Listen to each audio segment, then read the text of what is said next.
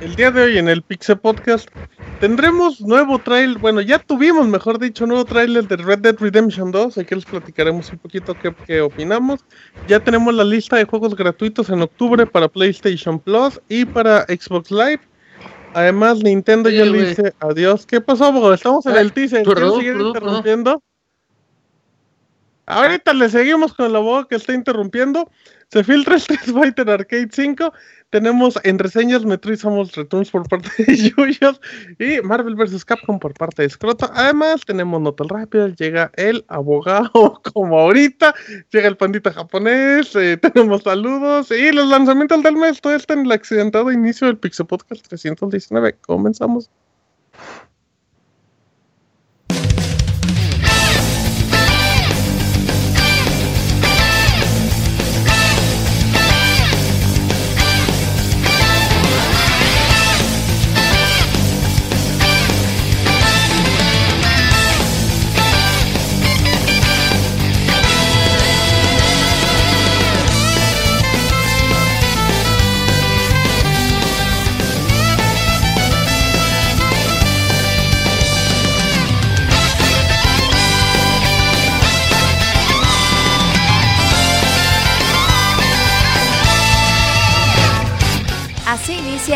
Podcast, con la información más importante del mundo de los videojuegos.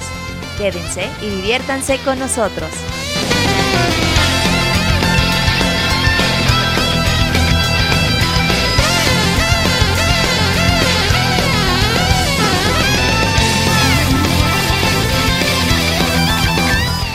Bienvenidos amiguitos a una emisión más del Pixel Podcast como todos los lunes 9 de la noche en vivo y puntuales. Podcast número 319 de Pixelania. Mi nombre es Martín, me conocen en Twitter como arroba martinpixel. Pueden escuchar el podcast en vivo en mixler.com diagonal pixelania podcast registrarse y conversar con nosotros o directamente en sus versiones editadas en iTunes, en iBox, en Podbean se sube con el paso de las horas, aproximadamente el martes. En los primeros minutos ya se encuentra disponible en la mayoría de los lugares o descargarlo directamente en pixelania.com, donde además se encuentran reseñas, noticias y todas esas cosas muy bonitas respecto al mundo de los videojuegos. Recuerden que Pixelania tiene presencia en Twitter como arroba, em, arroba pixelania Además, en Facebook y en YouTube estamos como Pixelania Oficial. Nada más un saludito a toda la gente que nos pudieron escuchar la semana pasada. Tuvimos que detener el programa, pues porque ustedes saben, no hubo causal de fuerza mayor, entonces decidimos que era lo más pertinente. Pero le mandamos un abrazo a toda la gente y esperamos que se puedan divertir en estas tres horas de programa. Presenta rápido al equipo para irnos a notas rápidas. Presenta al Pixemoy. ¿Cómo estás, Moy? ¿Qué lo Martín? ¿Cómo estás? Pues la recomendación de esta semana. Eso, ¿cuál es la recomendación de esta semana, Moy? Este, pues les voy a recomendar que se queden aquí un ratito en el Pixel Podcast. Eh, porque tenemos noticias muy buenas, muy interesantes. Eh, ya viene la temporada pesada de juegos. Eh, no, no me ha tocado, Martín, si es lo que ibas a preguntar. No, no, no, ya no voy a preguntar nada más. Quiero que. Ahí está, arroba Pixemoy, nuestro amiguito en Pixemoy. Isaac, ¿cómo estás? Hola Martín, ¿todo bien? Ya listo para este podcast y de regreso con todo. Así tiene que ser, Yuyos. ¿Qué onda Martín? Muy buenas noches a todos. Inicio octubre, eh, emoción. Eh, eh. emoción. Kamui, Yoshi, Pilín. Hola Martín, hola a todos. ¡Yaso, perdón! Abogado, otra, otra entrada triunfal. No, perdón, fue una, fue una pequeña confusión con, con el inicio, con el micrófono. Este, pues, ahora sí que como no quiere, lo que puedo decir es que octubre ya no me sorprendas, así. Exacto, bien dicho, muy bien. Robert. Pues un saludo a toda la gente y el día de hoy vas a tener buenas reseñas y buenas noticias. Exactamente, recuerden reseña de Samu de Metroid por parte de Yuyo y de Street Fighter versus Capcom por parte de Scroto. Así es que en un ratito más se integra el panda. Vámonos rápido a las notas rápidas.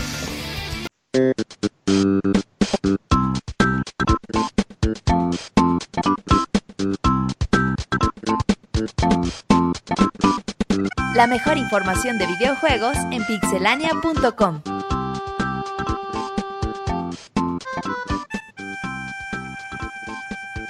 No tan rápido, Camuy. Claro, Martín, pues resulta que si están jugando Gravity Rush 2 y están aprovechando su juego de, en línea, pues más vale que disfruten esos últimos días ya que pronto terminará el servicio. Así que para el próximo 18 de enero del 2018 eh, dejará de dar servicio en estas partidas que ofrece el juego. Pero pues por lo tanto eh, Sony eh, para compensar un poco a los jugadores que todavía están jugando Gravity Rush. No es nota normal. Es nota no normal. Deje que está poniendo nervioso y se trabó. Pensé que habían dicho nota rápida. Va a dar eh, unos tokens con los que pueden comprar cosas durante el juego. Muy bien, gracias. Eh, bueno. Eh, fue, eh, Middle Heart Shadow of War, el juego este que va a salir de. ¿Cuál? De, ¿Cuál? Middle Heart Shadow of War Ah, el juego este de a continuación de. Es juego del Señor de los Anillos. lo va, lo va a regalar Nvidia si compras una GTX 1080 o una GTX 1080 Ti. Ya saben, esta tarjeta de video baratita que anda como entre 15 mil y 10 mil pesos más o menos. Eh, eso sí, tenga cuidado dónde lo vas a comprar porque Amazon no aplica. Amazon México. no sé si Amazon.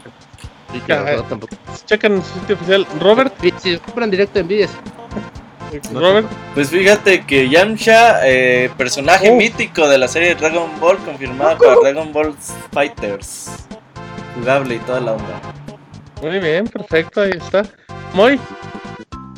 Ah, pues una noticia que en lo personal a mí me súper ah, emociona. A ver, espérate, Moy, no prenda la lavadora y luego. Sí, sí, perdón, es que aquí los vecinos, ah, qué caray. Eh, y es que, eh, bueno, eh, Final Fantasy XIV va a tener su actualización de parche 4.1, va a salir la próxima semana, va a tener pues varios cambios, pues el primero que va a traer pues contenido extra, va a continuar la historia principal, va a tener también contenidos con jefes extras de raids, uno llamado Shinryu y otro que es una combinación de los tres primeros jefes de, de los primeros niveles de raids, los van a combinar en un solo encuentro, nada más que pues va a ser para jugadores muy, muy, muy expertos. Y algo en personal favorito es que va a haber una raid de 24 personas que se va a llamar Return to Ivalice, que de hecho va a ser como una especie de continuación de los personajes que eh, aparecieron en Final Fantasy Tactics. De hecho, hasta se agarraron al escritor de escenario de Final Fantasy Tactics para escribir el, el escenario de acá. Entonces, pues es una actualización que viene muy jugosa de contenido, además de sus otras actualizaciones como áreas de casa, hay un modo de PvP que funciona como MOBA, hay mejores sistema. ¿Ya acabaste, Moy? ¿Alguien te interrumpió, Moy? No, claro que no, aquí todos son muy bien educados. Sigo confundido, ¿estas son notas rápidas o no? Si se calla, abogado, dejamos que sean rápidas. Yuyos. Martín, tengo una nota que es más que rápida, es un flash informativo. Pueden conseguir a Pikachu con la, gorrita de joven, pero nada más tienen hasta hoy. O sea, nada más corran, corran en vivo. Así que corran en vivo, pero nada más para que no sea tan cabrón. Eso también se anunció Ten Shin Han, personaje mítico de la serie de Dragon Ball. Muy, muy bien, Isaac. Eh, juegos de, Rockstar fueron listados por la ESRB. Eh, recuerden eh, esa letra que viene atrás de los videojuegos y que nos dice si son para adultos o no. Entre ellos está Grand Theft Auto Liberty City Stories, Grand Theft Auto Vice City Stories, Max Payne 2, The Fall of Max Payne y Midnight Club 3 o 3 Dub Edition. Muy bien, en octubre se tenía planeado que iniciara la segunda temporada del torneo competitivo de Gears of War 4, que es en todo el mundo, y la primera jornada se daría en la Ciudad de México en octubre. Por los sucesos que ya saben todos, los organizadores decidieron cancelarlo. Decidieron más que nada aplazarlo y moverlo a inicios de 2018 sin tener una fecha exacta. Y ahora la primera jornada se va a jugar en Estados Unidos, pero se espera que en los próximos días ya se diga sede y todo eso. Y estas fueron las accidentadas, no tan rápido el del Pixel Podcast.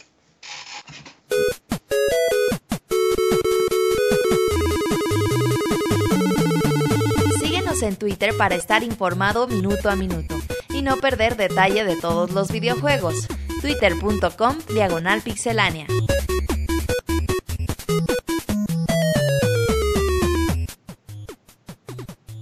Muy bien, ya estamos aquí en Notas Rápidas y vamos a empezar con Isaac que nos va a hablar de Red Dead Redemption 2, Isaac, por favor. Sí, la semana pasada, creo que fue el jueves, eh, salió el tráiler de Red Dead Redemption 2, el juego más esperado del momento por muchísimas personas. Se ve bien padre, se, ve muy emocionante, es demasiadas cinemáticas. Cuéntame, ¿qué viste, Isaac? ¿Qué vi? Vi, eh, bueno, de hecho, luego, luego me puse así como a checar algunos detalles y ves que los foros de discusión se ponen ahí los fans a decir, oye, que, eh, que el juego al parecer es precuela o ese tipo de cosas. Entonces, este, al parecer es efectivo que sí va a ser precuela, de acuerdo a los fanáticos, no hay nada oficial. Eh, se ve que, pues, las mecánicas van a ser similares porque vemos cosas muy parecidas al primer juego, como pues el lejano oeste, ¿no? Miren nuestro caballo explorando ese mundo tan hermoso que nos va a traer Rockstar. Se ve tan bien hecho, tan bien realizado. Em, las fogatas, donde está comiendo ahí nuestro nuevo protagonista Arthur Morgan.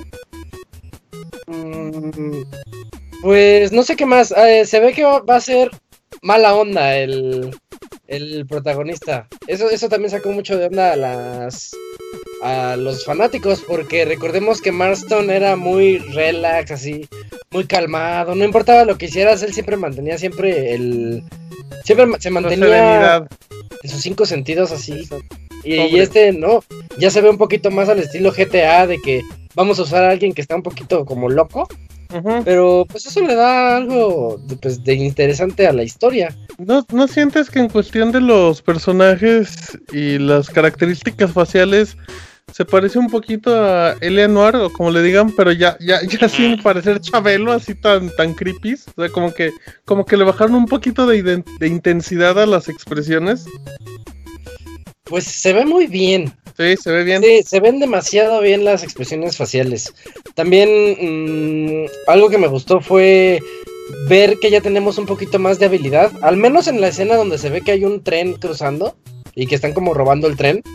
Eh, y que van trepados así de una, en una esquinita, entonces dices, ah, pues ahora ya voy a poder tener algo, pues, más de movimientos para mis personajes, porque también este Marston era un poquito Torpe, no podía nadar, ¿te acuerdas? No, ni siquiera nadar. Y aquí se ve cómo se meten al, al lodazal para pasar algún, de un lugar a otro. Entonces, también por ahí, ¿se acuerdan que este motorcito de Team Bondi para las expresiones eh, fue muy fue muy presumido por Rockstar, ¿no? En su momento, diciendo que habían pues invertido bien un chingo y que era la máxima tecnología y que de ahí en adelante todos los juegos usarían estas expresiones tan marcadas. Y pues ahorita ya, como dice Martín, ya le bajaron un poquito a, su desmadre y pues ya ahora sí ya se mira más refinado. Totalmente, pero pues fecha de lanzamiento seguimos esperando que es eh, primavera de 2018, Isaac, se me olvidó. Primavera incluye es entre marzo y ¿qué? Verano, ¿el julio? Junio, ¿no? Marzo y verano. junio. Está bien, está bien. Entre invierno y verano, ¿no? Muy bien, Isaac. Muy bien, abogado. Para alguien que fue hasta tercer de primaria, está muy bien. Va a salir el 24 de abril. Como dato irrelevante. Primero de, tercer, de terciaria. De tercero. Primero de tercero. Eh, como dato irrelevante, a mí Amazon me movió la fecha de reservación a 2019. Queremos creer que no, no están adelantando nada. Porque Aunque GTA V se atrasó un par de veces. ¿No se atrasó tres años? No, sí, fue 2011. No, salió, no, fue en 2011 lo anunciaron y salió en 2013, ¿no? Fueron dos años. Si va a salir en noviembre y lo retrasaron a marzo, no creo que de marzo te lo manden a. a. a enero, ¿no? De, yo creo que a noviembre, octubre sí podría ser. Pues ya noviembre ya a, mí me, a mí me suena más a que eso de 2019 lo tomó como la base de datos, como un valor por default para no generar pedos. Siempre hace eso. ¿No creen que llegue un remaster de Red Dead Redemption? No. Yo lo dudo muchísimo, pero sería tan bonito. Yo quiero que es complicado adaptar el motor de esa madre, ¿no? Pues habrá que ver, pero bueno. Kamui dice que se revelan más detalles de Nintendo World Championship 2017, Kamui. Así es, Martín, pues a finales de agosto. Ay, mira, qué bonito. Para finales de, ah. de agosto se abrió la convocatoria. Sí. Para que los participantes interesados estén en la Nintendo World World ¿Qué es eso? Pues es un evento en el que pues puede, es como un torneo de artes marciales de videojuegos de Nintendo en el que han competido, competir estos jugadores en diferentes juegos para mostrar sus habilidades como speedrun. Es, es, como una en familia con Chabelo pero de Nintendo. Ajá, de Ajá, con ruido o sin ruido. Entonces, pues ya puedes participar en, ese torneo. Ah, entonces... Van a ser seis participantes y pues va a estar competencias como Metroid Samus Return. ¿Sí? Y va a comenzar, eh, eh, bueno, el evento final va a ser el 7 de octubre y a partir de las 4 de la tarde, tiempo México, pues para que estén pendientes. Oye, eligieron una mexicana, ¿eh? ¿Dijeron una mexicana? No, eligieron a una mexicana para que ah. concurse. no, no sabes los datos, ellos? Eh, sí, creo que se llama Ayam Carla, creo que se llama así el, canal. Pero bueno, está en el trailer que subieron en, la cuenta de Nintendo. ¿Y tú quieres a Carla, este, Julio, o quieres a otra? A otra fíjate, amigo, que no he visto su canal, pero pues nada más porque ahí se ve la bandera de, de, México. se ve bueno, eh. Ok, oye, Camo, aquí tengo una duda. Si tú participaras en el Nintendo World Championships, ¿en qué juego crees que podrías destacar? Mm, pues en ninguno, porque siempre pierde. Ah, no, bueno, a lo mejor no nuevo, como, o sea, no porque te digan manco actualmente, pero igual antes, no sé. ¿Juegos que hayas sido buenos de Nintendo en algún momento de tu vida? Eh, uy, no me, no me acuerdo. Ah, pues a lo mejor en Mario Kart 64. Ah, mira. Muy bien, ahí está. Entonces hacen ahí uno. Te vamos a convocar, muy para que vayas. ¿Cuál era tu personaje? Eh, jugaba yo mucho en ese tiempo con, con, Toad. No, con, con Toad, el honguito. El personaje más aburrido del... ¡Oh, oh, my god, no way! Sí, ahí jugaba con Toad. Qué bueno que borraste preguntarte cómo le hacían sonidos. Pero bueno, ahí está. Los datos de Kamui. ¿Cómo no? Vámonos con el abogado que nos... El abogado ha regalado. Ha regalado muchos juegos en octubre. Cuéntenos, abogado. Sí, pues entre abogado, PlayStation y Xbox, pues le traemos los juegos de, PlayStation Plus. El abogado va a regalar juegos de Steam acabando la nota. Sí, eso es todo. sí, sí, pues no, hay muchos juegos, pero yo creo que este año, este mes, el primer mes del año que PlayStation de verdad se pone las pilas para regalar juegos. En mucho tiempo. Sí, sí, en muchísimo tiempo, porque por ejemplo vamos a bueno, tal vez, quizás. Tal vez. yo creo que los mejores juegos, sí, güey. Eh, pues mira, para PlayStation 4 vamos a tener Amnesia Collection. Gran jue grandes juegos. juegos ¿no? tres juegos. Sí, eh, de los puercos y otros dos. Eh, que son muy juegos de terror, muy al estilo de. ¿Cómo se llama este juego que reseñaste hace poquito, Isaac? Eh, Outlast. Outlast, así muy, muy al estilo de Outlast. De hecho, al revés, Outlast. caminas. sí, sí, sí. pero para, pero para que se acuerden de. es más popular, sí. Sí, eh, sí, así que es un buen juego, son tres juegos, así que la verdad. Ya desde ahí ya dio tres juegos en uno. Sí, ahí por desde ahí. Bueno, de miedo bueno. Tenemos otro que se llama Jue, la verdad. Nadie lo conoce. Ah, el de Cure Digital, ellos, nah, no importa. Y de ahí viene el mero mero. la choncha, la gruesa. Sabor ranchero. El gusta muy, la pesada, pues. El pensamiento pesado que es Metal Gear Solid 5 de Phantom Pain. Gran juego, la verdad. Eh, candidato a Gotti para muchos. Y, ¿verdad? candidato a Gotti. Sí, sí, sí, en su momento está regresando a la gente que dice, ay, ese como que me lo habían recomendado. Yo sí lo jugué este año, eh, sí es mi goti. y la verdad, es un juego que te da muchas horas de juego, yo creo que fácil, más de 40. Mil horas. No, no inventes, yo, yo me lo acabé en 120 y eso sí, que 40, no 40 es muy poco. Sí, son como 80 bueno, el abogado, el abogado quiso ser amable, quiso ser amable, 40 horas por si traen prisa, ¿no, abogado? Sí, 40 horitas porque tiene muchas misiones secundarias también, eh, que pues para que la verdad tantos de secundarias, muchos este, nos gusta completarlas todas, así que pues sí. Y también tenemos Skyforce Anniversary de iDreams, desarrollador. tenemos algunos jueguitos ahí de bonus como That's You. Y, el That's You tiene como dos meses que lo siguen regalando, creo que ya pronto lo van a quitar. Para PlayStation 3, pues la cosa está pues, más leve, ¿no? Hustle Kings de CIE. Eh, Monster Jam Battlegrounds de Game Me Entertainment. Fíjate que ya no te manejo ninguno de estos, ¿eh? eh no, la verdad. Ya dan feitos. Si no empieza con Player no, no me interesa ningún Battlegrounds. ¿Y de PlayStation Vita, abogado? Eh, jugué otra vez, la verdad. Eh, y Sky Anniversary. De... Los cross. Y pues del otro lado tenemos a Xbox Live Gold, que también tiene su servicio de Games with Gold.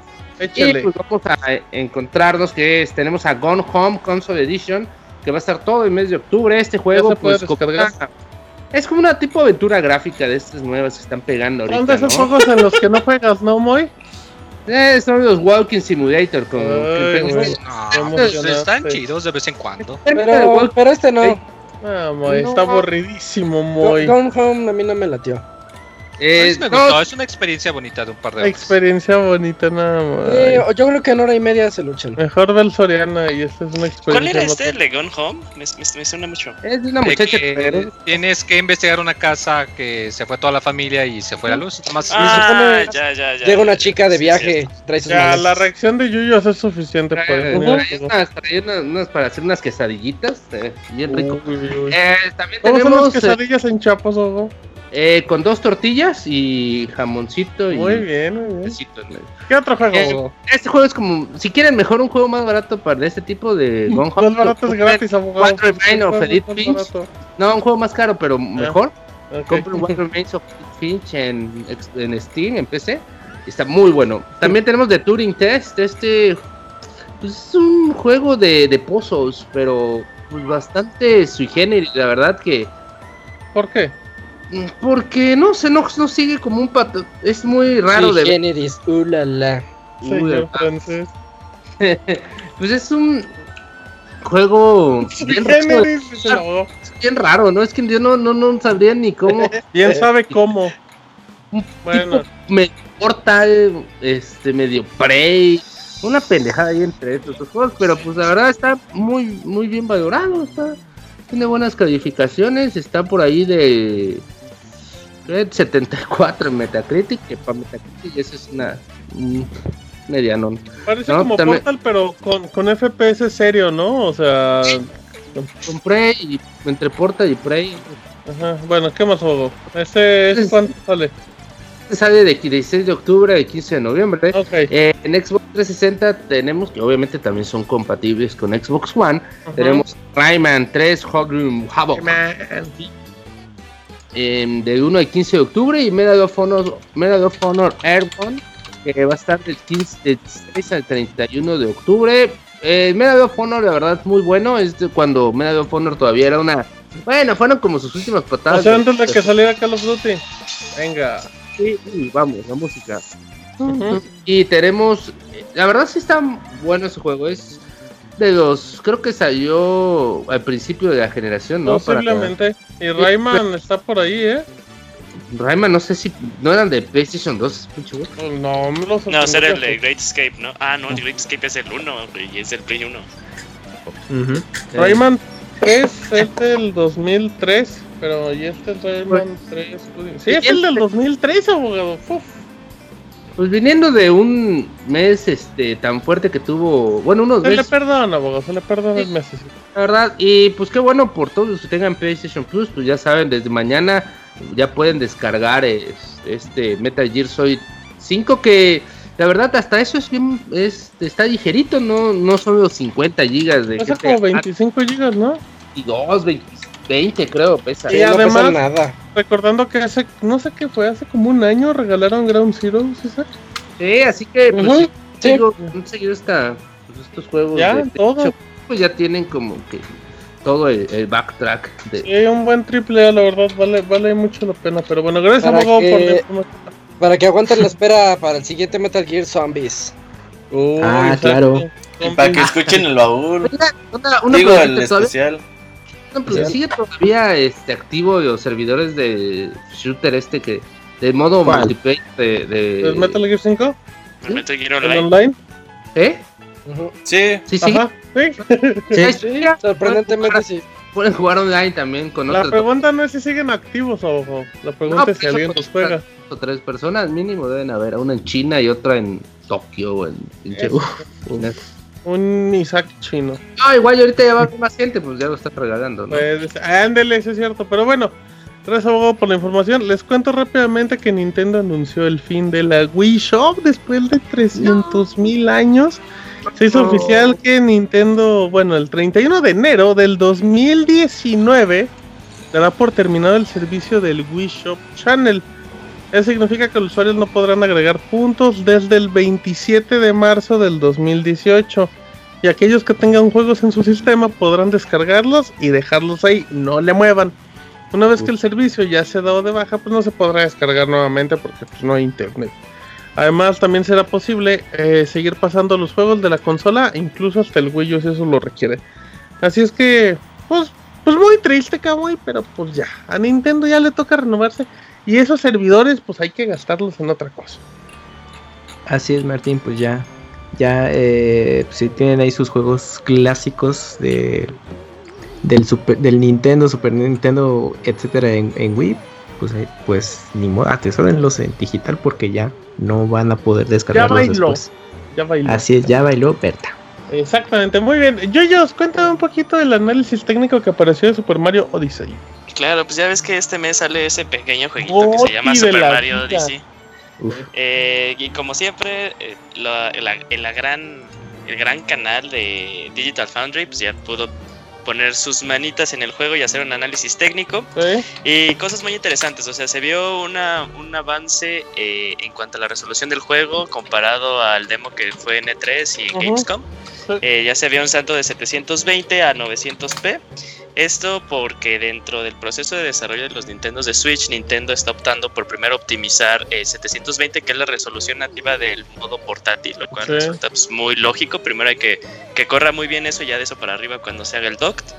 Eh, pero algo muy interesante, en los dos modos de juego, en el dock y en el portátil, el juego lo vas a poder disfrutar a 60 cuadros por segundo. Eh, ellos comentan que hay partes en el que tiene, ellos lo llaman hipos, pero la verdad son imperceptibles, son bajas que será como de unos dos cuadritos, unos tres cuadritos. Ajá, que hasta ellos mismos dicen que no los puedes notar si no es que te ponen una gráfica y que este, pues la recta tiene unas pequeñitas curvas.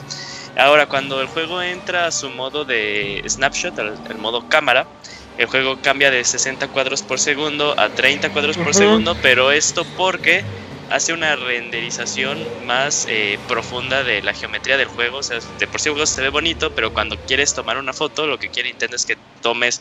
Carga todos los detalles, ¿no? Sí, carga todos los detalles. Entonces ellos hacen una comparativa de que se puede ver así en una montaña, pues, las curvas y cómo está así bien definido cuando estás jugando normalmente, pero cuando cargas el modo de cámara, incluso estas curvas son más definidas y se ve una mayor, eh, un mayor énfasis a los detalles como es muy común en estos juegos de Nintendo. Eh, pues a pocas palabras, eso fueron lo que descubrieron. O sea, sí tenían este, algunas cosillas en cuanto. Obviamente, cosas que se esperan cuando tú juegas en, el modo docked y en el modo portátil. En cuanto a la renderización de, las, este, de los sombreados de los modelos, de las sombras, que obviamente se van a ver eh, con menos calidad cuando lo juegues en tu modo portátil, pero cuando hagas el modo dock se van a ver muy bien definidos. Eh, unas diferencias claras que eso lo hemos visto últimamente en juegos de Nintendo Switch. Eh, tu personaje se va a mover a 60 cuadros por segundo, pero los detalles y algunas cosas de los enemigos se van a quedar en 30. Está raro, ¿no? Sí, eh, pero se refiere más que nada como a, la animación dentro del personaje. su movimiento sí va a ser a 60, pero como que cuando mueve los brazos es a 30 y su sombra también. Pero es algo que sí es muy perceptible en los juegos de Nintendo, más que nada en el... De Nintendo y de la consola. Por ejemplo, el Mario Plus Rabbits. Eh, el movimiento de los personajes era muy fluido pero cuando veías este el, el background de, del juego, incluso cuando se movían algunos rabbits fuera del primer plano, sí había un cambio a como a 30 cuadros por segundo. Sí son cosas que incluso Nintendo lo ha manejado desde el Wii U.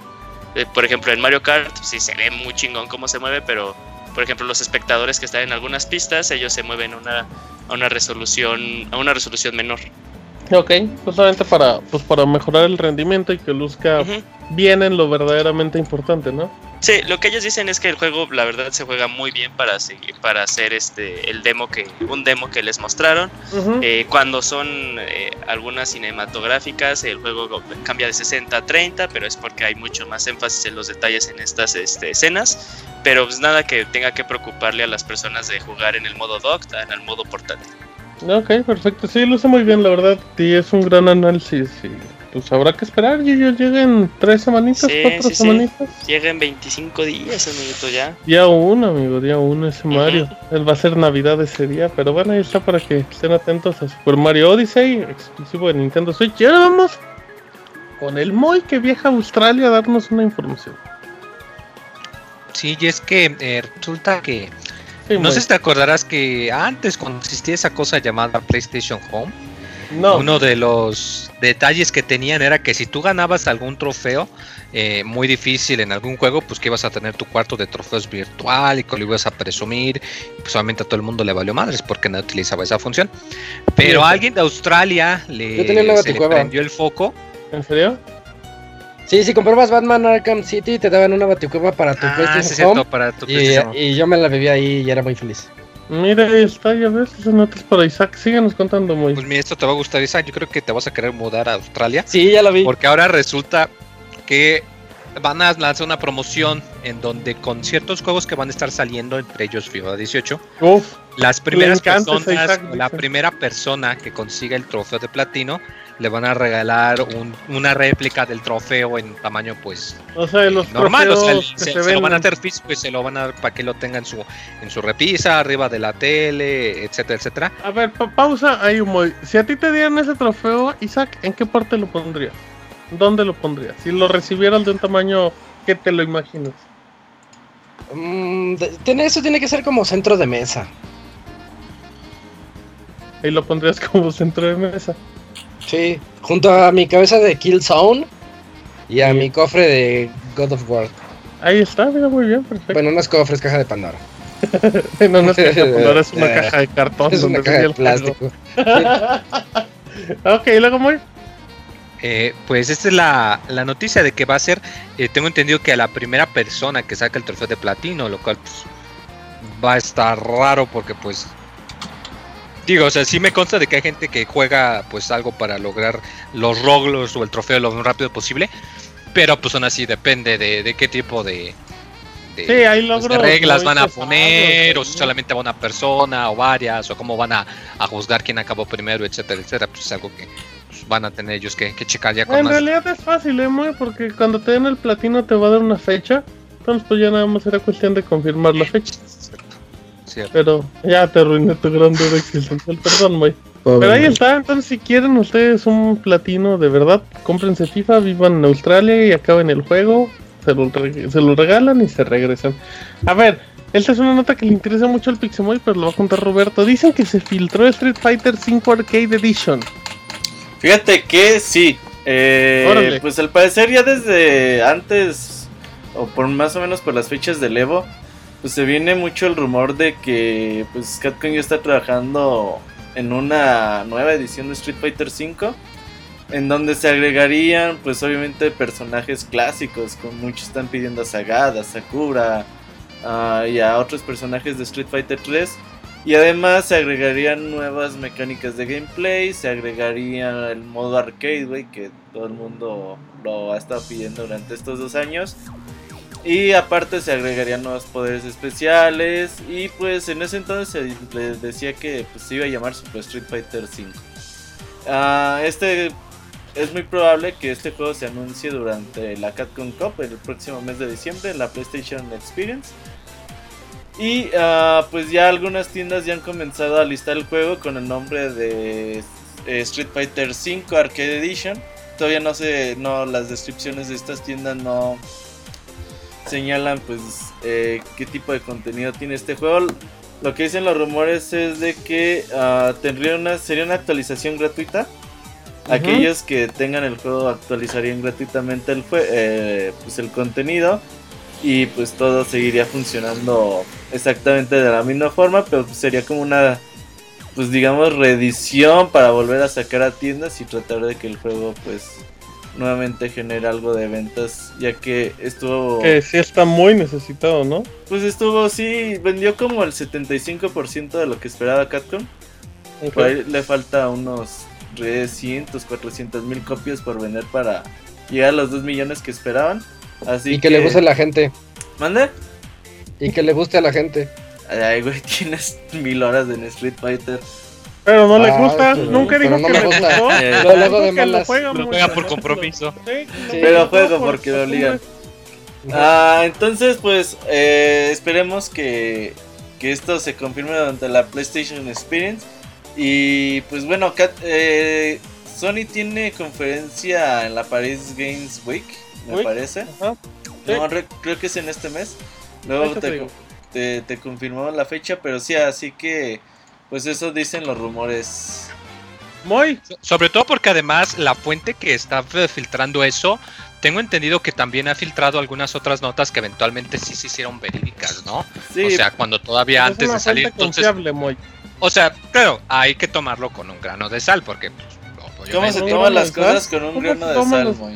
Es imposible. con pincitas, Moy. O sea, de que no te la creas, o sea, que sí suena factible, pero tampoco te, la pongas muy, muy, muy seguro. Eh, pero no sería raro, o sea, digo, acá ¿Tú qué opinarías, Moy? Cuando, cuando el de Amazon te entregue tu Street Fighter, que en ese momento, pum, la nota, Moy. Y ya, vas a ver que, en cuanto lo saquen van a decir, van a esperarse a que le llegue el Pixemoy Street Fighter y que digan, órale, anuncia que va a salir la versión super. que gastaste de lanzamiento 5 mil pesos, pues sí. Em, como dato la Paris Games Week. Este es un juego que preordené de lanzamiento y sí, a cada rato lo voy a andar repitiendo. Y te sale como la mitad, pero bueno. La Paris Games Week del 2017 es el 30 de octubre. Es el mm. lunes, esa es la conferencia y es como a las 10 de la mañana aquí de México. Entonces no se va a anunciar nada. No, yo creo que es más como para el diciembre, ¿no? Aprovechando la. Es que sí, sería, muy bien, sí, para noche, Capcom, Porque más falta un personaje de la temporada 3, ¿no? ¿Qué personaje te gustaría ver, Moy? Los rumores son muy fuertes y yo coincido también en que el último personaje sería el maestro del Ninja Koi, oh, este Setsu Setsu. Setsu, ajá. muchos dicen que podría ser y yo coincido con ellos. Me agradaría que. Tú coincides con ellos. claro está. Lo mejor sería que pusiesen. Lo mejor de los mundos sería que pusiesen o a Mike Hagar para que se pelee por fin con Sanjeev, que nunca va a pasar. ¿A quién agarrarías, Mike Hagar o Sanjeev? Ay, güey, está difícil. ¿eh? Yo creo que Mike. Porque además de peleador es también político, güey. O sea, él puede hacer las dos cosas a la vez. Muy bien, güey. Está perfecto el dato. ¿Cómo estás, mano? Pandita. Te digo el pandita. Bien, mano. Bien. ¿Estás escuchando las notas? Muy interesado, mano. ¿Qué onda? ¿Qué onda? Muy bien, ya llegó el pandita y le valió madre lo que le pregunté. Así es que vámonos rápido a las aventuras del pandita japonés, que hoy es muy temprano y el pandita tiene que comer. Así es que ya venimos, Pixel Podcast 319 y Yoshi.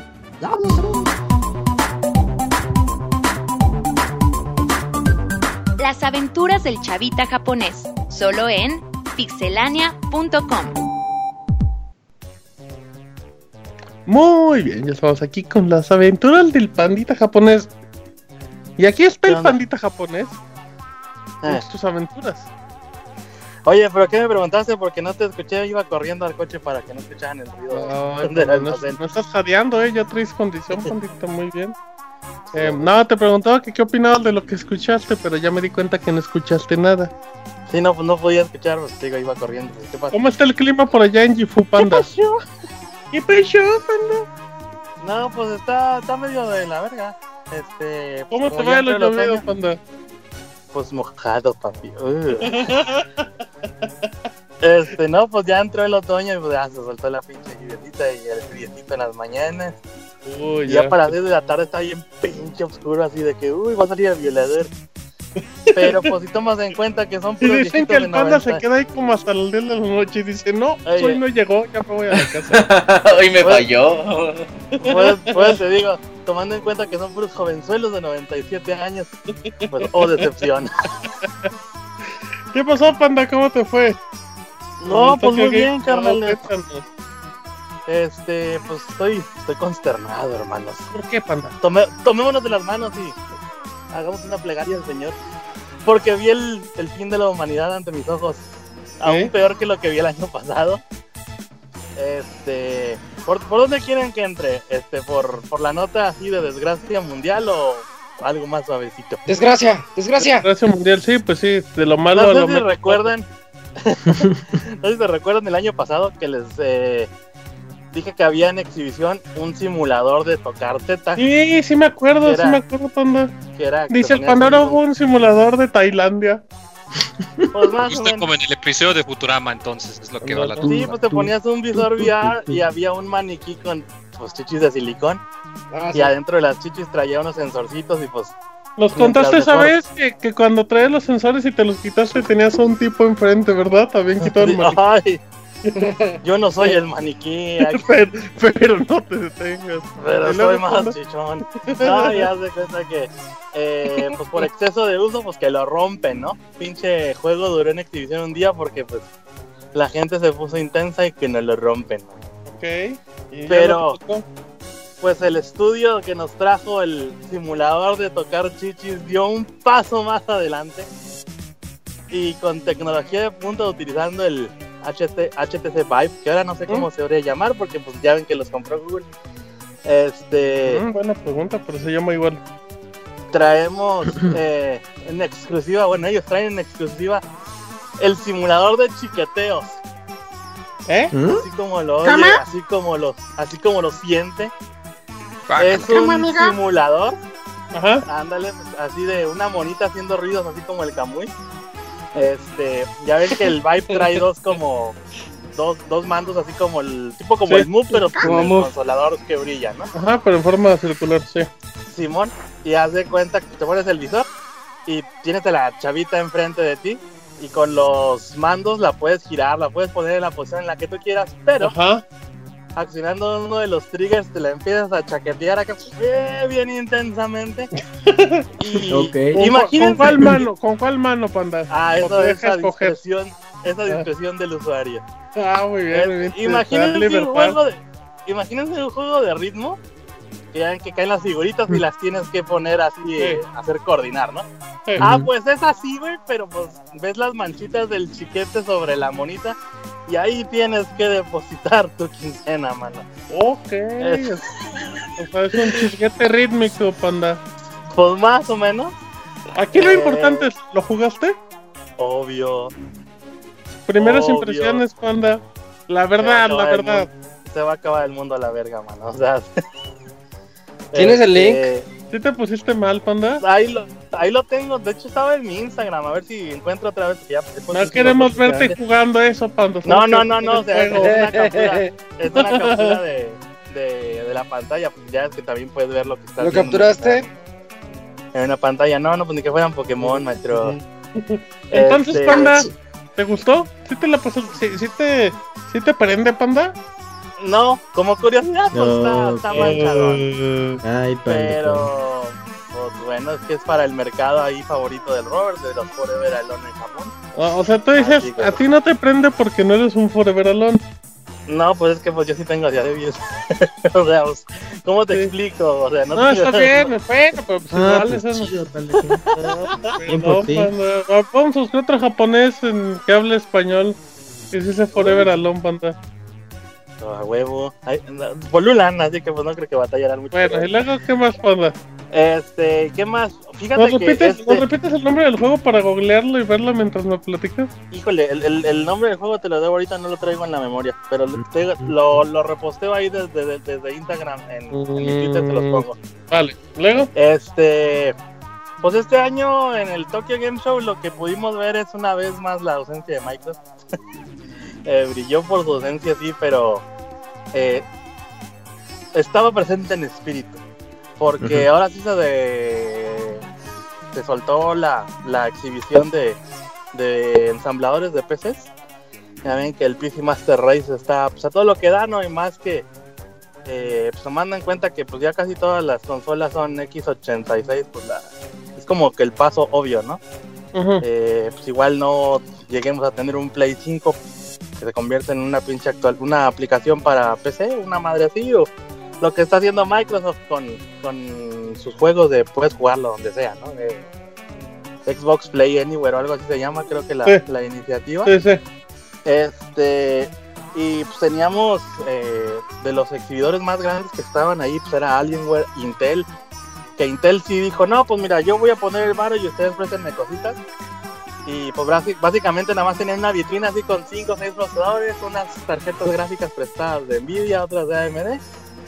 Y pues ya todo lo demás eran así como de capirotada, ¿no? Todas las marcas ponían ahí su, su granito de arena para llenar el stand de, de Intel. Pero pues básicamente era, pues miren lo que podemos hacer. Y pues entre una de esas curiosidades que pudimos jugar, ahí estaba el juego de Cuphead que creo que lo acaban de reseñar, ahí estaba, lo vi hace rato. la próxima semana lo reseñamos en el Pixel Podcast y ya está la reseña. Ya está la reseña en Pixelania. Este, ¿qué más? HT, HP eh, llevó, no sé si en Estados Unidos, bueno, en América en general, también tengan su línea esa, Omen se llama. sí, sí, la línea de PC Gamer Master Race. Es como pues, el Alienware de, de HP, pues.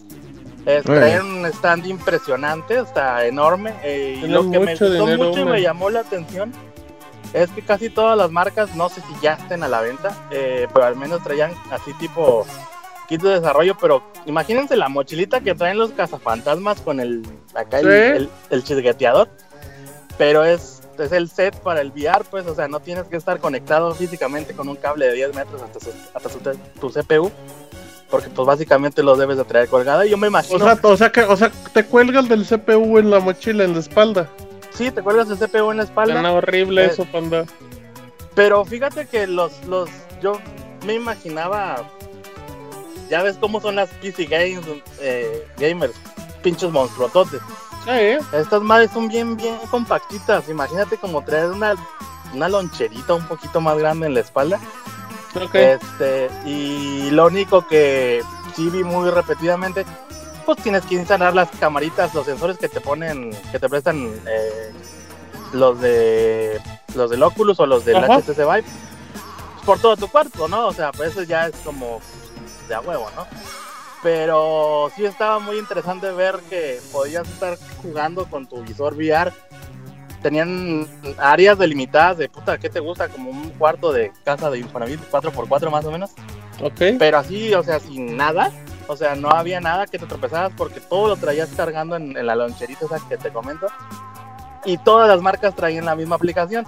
O sea, el, mismo sistema de, de, realidad virtual. Así pues, yo me imagino que... Sí, o sea, y yo me imagino que debe ser un desarrollo, no sé si de Intel o de alguien. Porque sí, te digo, me llamó mucho la atención que todos traían lo mismo. Eh, pues lo único que cambiaba pues era la forma del case, ¿no? Obviamente, ¿no? Pues para las marcas, ¿no? ¿Qué más pudimos ver ahí? Pues un chingo de jugadores de, Street Fighter. El Robert sí hubiera andado como loca sin control. Este, pudimos entrevistar también a, al, al Nemo. Ahí les lo ¿Qué te dijo Nemo? ¿Usted, quién es? Somos de México. Ah, va. ¿Y qué hace aquí? Su amigo el Roberto se robó mi ropa. Me dijo Daigo que si veía a este cabrón no lo dejara acercarse. No, este. No, le preguntamos cosas típicas de. Eh, ¿qué, ¿Cuál fue su primer juego de peleas? Este si le gustaría traer un juego del pasado y básicamente lo que él nos comentó, que pues ya yo creo que ya se tiene bien entrenado el speech, pero a diferencia de la mayoría, nos decía que a él no le gustaría traer nada del pasado, sino que a él le gustaría ver que evolucionara más, no sé, por ejemplo, el Street Fighter 5 y ver entregas nuevas, ¿no? Y ver lo que sí nos remarcó, que fue lo que lo diferenció de los demás. Bueno, lo él nos dijo el que le gustaría ver IPs nuevas, ¿no? O sea, que ya no fuera. O sea, él dice ya lo viejo en su momento. Yo quiero pura cosa nueva. Sí, yo quiero echarle a lo nuevo y pues aquí estoy. De hecho, él nos lo encontramos justamente ahí en el, en el boot de, Intel. Tenía ah, en la exhibición la, la, copa esa que le dan por, por el campeonato y todo. Este. ¿Qué más, ¿Qué más vimos? ¿Qué más vimos? No sé. O sea, Konami otra vez llorando eh, lágrimas de sangre, güey, porque pues, a ver, sin Kojima, pues ya ven que pues están así de que ahora qué hacemos, ahora qué hacemos. Ahora en qué gastamos nuestro dinero. Sí, vamos a sacar un Son of Enders ahora que Kojima estuvo chingando 20 años y no se lo sacamos. vamos a sacar uno para el VR, que yo creo que era lo más interesante de todo el bus de Konami. Este, ¿qué más había? El Metal Gear de Zombies, güey. Uh Dicen que está eh, padre, panda se ve entretenido, pero te digo, pues pinche fila como de 5 horas para jugar, o sea, ah. estaba cabrón. No, o sea, sí llama la atención. Está, pues bueno, es que aquí en Japón está entrando muy cabrón todo lo de los FPS por fin. Y pues desde yo me imagino que no, no, no, no, tiene unos tres años más o menos. no, bueno. No, o sea. ¿Quién, quién, sabe más, Panda? ¿Kamui que fue y no te visitó el año pasado o tú, Panda? Pues yo creo que Kamui, pero. A ver, rápidamente. Según yo, ya en Japón tiene un poco más de tiempo, como unos 5 o 6, que los FPS ya para ellos es como un género que, que, les interesa, sobre todo con Call of Duty. Que es un juego que, que a los japoneses sí lo encuentran bastante interesante comparado aquí Ajá, aquí que dicen hueva, pero allá es como, oye, es un género distinto. Aquí que dicen hueva, los 15 millones que compran al año. pues el, millón que, no lo compra. Punto, pues, o sea, no sé, digamos 3, 5 años. Pero si lo comparas pues, con el, el tiempo que tienen de mercado en América, en Europa, pues no, no es nada, ¿no? Llegaron tarde. Pues. Sí, sí, sí, sí. Este, yo creo que el boom que tuvo el Call of Duty es desde que lo empezó a distribuir, ya directamente Super Enix. Y fue, pues básicamente, órale, pues ahí estábamos nosotros como de backup, la empresa japonesa, y es cuando las Japón empezaron a meter varo, ¿no? Pero, pues, ¿qué más vimos? En Bandai Namco, eh, de las cositas que van a, a salir este, el de Little Witch Academy es un hack and slash, se ve muy interesante, está divertido. Pues más o menos, pero le están echando muchas se emociona, le hago una pregunta y pum, se va para abajo. No, es que lo, o lo que voy es de que igual no, no encontremos las historias o juegos hiper chingones este año, pero por ejemplo están aprovechando mucho el estilo que descubrió, bueno, que cuando empezaron el desarrollo del, Dragon Ball Z Fighter, que ya se ve así cual anime, eh, es lo que nos dimos cuenta en la mayoría de los títulos de Bandai Namco, que los están haciendo más o menos en ese estilo. Obviamente, pues no, no creo que esté Arc System detrás de todos, pero dijeron, ah, mira, la gente respondió un chingo sobre este material. vamos a meter, Simón, vamos a meter juegos de, de categoría, pues no sé, doble A, un poquito simple A pero por ejemplo hay títulos como los que son exclusivos aquí para Japón, como el de Girls and Panthers, que es como el de World of Tanks, pero con niñas en arriba de tanques. Ah. Y haz de cuenta que estás viendo la misma aplicación que hicieron con Dragon Ball, se ve completamente animesco. Y, y te digo, igual las historias y eso no estén tan profundas este año, pero si les pega la tirada que quieren hacer, Claro. Pues espérate, ya es historias más profundas y pues con esa calidad sí van a estar muy No, si le pega no le van a meter historias profundas, panda. Le van a seguir por ahí. le, van a sacar acá eh, refritos y refritos y refritos. Este, ¿qué más vimos? ¿No te entrevistó la televisión intergaláctica, panda? Ah, claro, la televisión intergaláctica este, es, la intergaláctica este año no, pero mm. eh, los organizadores de ahí del Tokyo Game Show nos, nos apañaron a ver, ¿qué onda, mijos? Abrazo de tu voy a hacer una entrevista.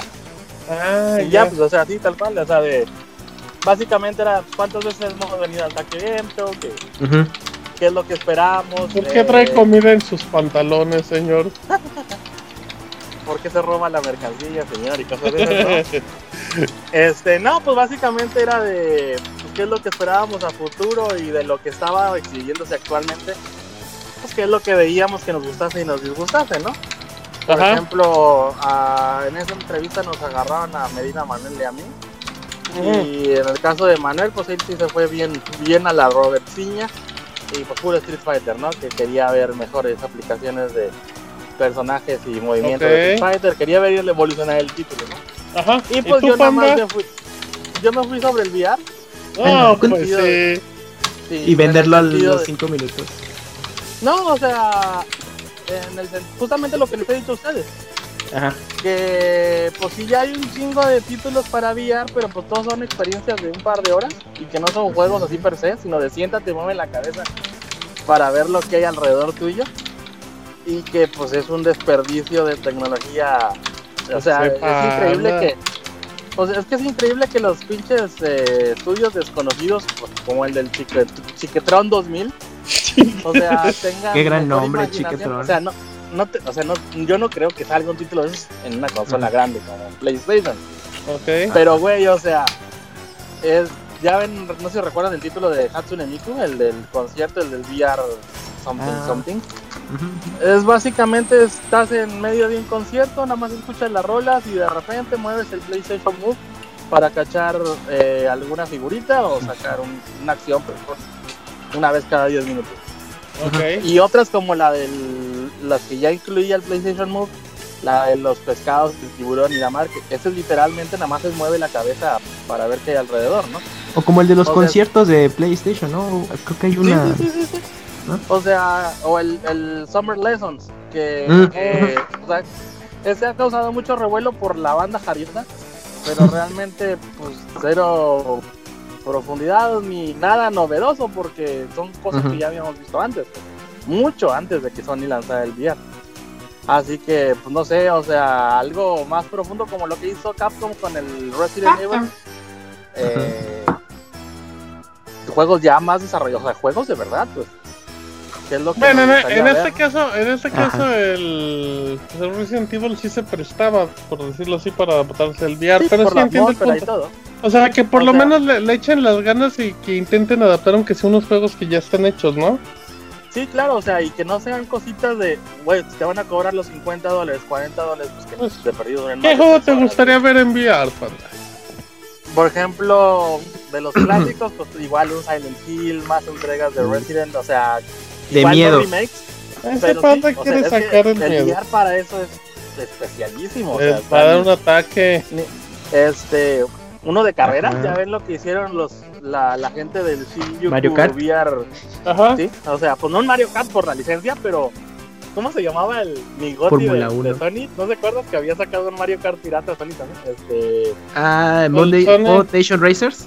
Algo así, uno, de, uno de mis gotis. Este cosas como ese como ese como ese tipo, ¿no? O sea, no sé, por ejemplo, un, un estaría cabrosísimo sacar un Metal Gear de 50 horas. Espérate, pero te mueres ahí, panda Unos 10 horitas, güey. O sea, y pues qué ah, mejor que a sacar el sigilo y todo si tú eres Snake o tú eres el personaje principal. Pero pues no sé, o sea, que se involucrara más el, el desarrollo pues de títulos de verdad, ¿no? ¿Qué más vimos? Monster Hunters, amigos, Monster Hunters le están echando toda la carne al asador. aburrido, 18 cada vez más y más y más grande. Eh, haz de cuenta que, imagínense el, el, un rectángulo gigante. Ok. El, boot de Órale. Ok. Y los, los, las esquinitas de Monster Hunter siempre han sido que te gusta una octava parte, una décima parte. En los últimos tres años han ido creciendo y creciendo, haciendo un lado a franquicias más grandes como Resident Evil, a Marvel contra Capcom, que estaba literalmente en una pinche esquinita. Eh, Monster Hunter Sí, o sea, Monster Hunter está, o sea, independientemente que a la gente le guste o no. Eh, es lo que más les deja, güey. Sí, Ahorita sí, o sea, al señor Capcom. Está ahí está, ahí está el varo, anda. Sí. No en el VR, anda. Y las vidas perdidas, porque puta, como que quita tiempo. Pero sí, o sea, es, es impactante. Capcom. Cada año va creciendo más y más y más. Eh, nada más para que te des una idea, eh, estaba en la esquinita donde estaba el Marvel contra Capcom Infinity. Ahí mismo, en el mismo stage, hablaban de, ah, sí, también vamos a sacar más pendejadas de Street Fighter. En ese mismo stage anunciaron de que, ah, sí, mira, allá en otra esquina tenemos Resident Evil que va a salir en diciembre. Así como que el, paquete que ya trae todos los DLCs, etc. Pero, pues básicamente, una cuarta parte, sino un poco más grande, estaba totalmente dedicado a Monster Hunter. Tenía, si te gusta, puta, 40 estaciones de juego eran poquitas, güey. Este, la fila, nosotros que éramos de prensa, güey, nos tardamos como hora y media en entrar. La gente ya los días públicos, no te miento, güey, nosotros ya estábamos adentro para cuando entró el público en general. En dos minutos se acabaron los boletos de todo el día, güey. estaban las chavas repartiendo boletos así como si estuvieran atrapando ucas. Así de a la verga, a la verga, no mames. Ando ucas, wow, cuando. O sea, sí estuvo impresionante ver cómo la gente se lanzó sobre Monster Hunter. y pues ahí está, ahí como dice Robert, pues ahí está el varo, pues ahí está, ahí está la mina de oro, ¿no? Oye, Panda, dos preguntas creo que convenientes e importantes respecto a todo lo que estás mencionando del Tokyo Game Show. Una que la gente se la está haciendo es ¿a qué huele el Tokyo Game Show, Panda? Pues te digo, este año como hubo menos eh, exhibidores, olía normal. No olía antimulo. No, olía así como que, ah, pues evento con mucha gente, pero sobrevivo.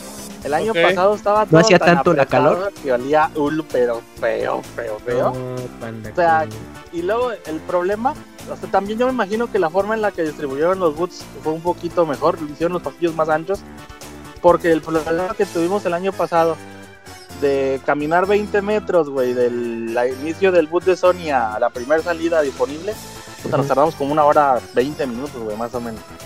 De tantísima pinche gente que hay, o sea, pues para que te des un, una idea de cómo estaba el pedo. Oye, Panda. Mm. ¿Y tú cuánto contribuyes para ese lore? Yo no, yo soy el 80%, mano. No, no, no, yo siempre baño en la mañana, en la noche me llevo mi latita de Access para no apestar a hulo. ¿Y qué comes, chocolate. ¿Mande? Dicen que puro baño ruso, panda. ¿Qué comías? Sándwich de huevo, mano. Uh, con razón olía bien culero, güey. para ligar, para sin pan. Ay, papel. No, este, te digo, como nos, les había platicado que nos pusieron una tienda de, una tienda de conveniencia así en la entrada, así que pues ya no. Ya ¿Un Family Mato? No, un Yamazaki de Ah, ya, uy. ¿Qué más vimos en el, en el Tokyo Game, en el Game Show? Eh... Ay, un, les quería platicar de un muso nuevo, un, otro más a la serie de ¿Otro? Oh, Dynasty Warriors 9, ¿no? 8, 9. Sí, sí, pero era, era, no, o sea, aparte, aparte de eso, era una franquicia de, de otra empresa. Híjole, se me escapó y es, justamente es de lo que les quería platicar. Pues, no, pues imagínense. Se me, perdón, se me fue, se me fue el rollo, pero pues, imagínense el Zelda Muso. Pero era, o sea, no sé, un juego de otra de otra de otra compañía con colaboración con Koei Tecmo para sacar otro muso, ¿no? Y mm. como, como comentó Kamui, no, el, el Dynasty Fire Emblem Warriors. Ándale. Ese mero, exactamente. Este, bueno, sí que allá en América se llama Warriors. Este, ya, o sea, ya está bien que cada empresita se agarre su nicho, como dicen, pero pues ya, chale, ¿no? O sea, eh, que saquen más cositas, o sea, ya dijeron, miren, ya no vamos a desarrollar nada nosotros, mejor compramos licencias, les ponemos de la esquina al muso genérico que tenemos aquí y órale, hacer dinero, ¿no? Es que que la gente lo va a comprar. En el lado de tenemos el de Hokuto no Ken, eh, pero acá uh. conoce a los Yakuza. Ahora, ahora, ahora, ahora, ahora, ahora, No, espérate, los, en los videos que nos pusieron, los promotional videos que nos pusieron, pues estaba interesante porque ibas viendo las escenas clásicas de Fist of Northern Star de peleas, así como dice el Camuy ahorita, acá dando putazos, pero de repente se mezclaban las imágenes del Kenshiro acá haciendo cócteles trajeadas y ah, cual Yakuza, pues. Y pues sí, se, ve interesantón el título. Eh, ¿Qué más pudimos disfrutar ahí en el debut de Sega? Eh, nos trajeron a... Eso no tiene mucho que ver con los videojuegos. Ahora sí, Sega dijo, pues como no vamos a presentar así lo super wow, aparte del Yakuza Online y eso, vamos a traerles viejas. Y se gastaron yo creo que todo el presupuesto que tenían para desarrollo este año en las monitas que nos pusieron ahí en el Tokyo Game Show porque pues sí traían así como las modelos más hot del momento aquí en Japón. Estaban guapas. No, no, o sea, déjate lo guapas, sino las más populares, pues por eso la gente se aperraba, pero cabroncísimo. Pues ya de pasadita, así de que quieres ver a la vieja, mira, pues te regalo un pampletito de lo que vamos a sacar. Y yo, ese Gaby, lo que estás haciendo, maldito. Así que pues, eso es lo que también pudimos disfrutar ahí en Sega. O sea, te emocionaste, pandadito, solamente de contarlo. Ya ves. Pervertidazo que eres. Primera fila, maestro. Este, en el lado de Square Enix me dio, me dio gusto ver que le están metiendo un chingo de varo ahora sí. Pero cabrón, a lo que es Final Fantasy. Porque... Si ya siempre le han metido varo. no, ahora más. ahora más, porque ah, hace cuenta que siempre estaba el boot de Square Enix y tenían básicamente la mitad que era de Final Fantasy. Este año lo que tuvo de diferente, el boot de Square Enix fue del mismo tamaño que todos los años. Y aparte tenían otro boot del mismo tamaño, pero de puro Final Fantasy. Oh. Y tenían eh, que los DLCs que tenían eh, ya ven que también sacaron varios juegos para celular también.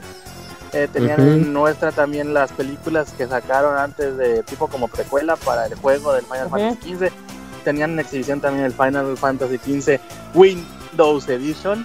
O sea, pues, para los que estén montados en la PC Master Race. Y sí pues sí nos quedamos de a cuatro porque pues era, era impresionante ver cómo le están metiendo mano a este título, ¿no? Y a diferencia del que a mí se me hizo, es lo que me extrañó a mí, que aquí en la televisión ves más promocionado el Final Fantasy XIV por todas las cosas que trae online, etcétera, etcétera, que el Final Fantasy XV. Y ese lo tenían relegado en, una esquinita, nada más así en el boot normal de, de Square, a comparación de, no sé, a mí se me hubiera sido lógico tenerlo, aunque sea en una esquina también, pero en el boot de Final Fantasy. Pero pues bueno, o sea, pues son cosas que pues uno no, no puede decidir. Exactamente. ¿Qué más eh, nos tocó ver? la escena del PC Gaming eh, y de los eSports está creciendo cada vez más, pero eh, sigue un poquito rezagada a comparación de lo que es el resto del mundo, porque los japos siempre intentan hacer así como vamos a hacer nuestro intento local. Y si ya de a tiro no funciona, y ya, nos invitamos a los demás, Simón. Y pues tienen muchas iniciativas que los Japan Sport Awards y la chingada. Pero pues te das cuenta de que no está jalando la gente que ellos quisieran porque pues había sillas vacías. Mm. Los eventos más eh, con más gente, con más asistencia de los que estuve. Yo me, me aventé todo un día viendo los esports eran juegos americanos, el, Call of Duty, etcétera, etcétera, ¿no? O sea, sí le están metiendo varo al ramo, pero no les está saliendo la estrategia, al menos con juegos locales.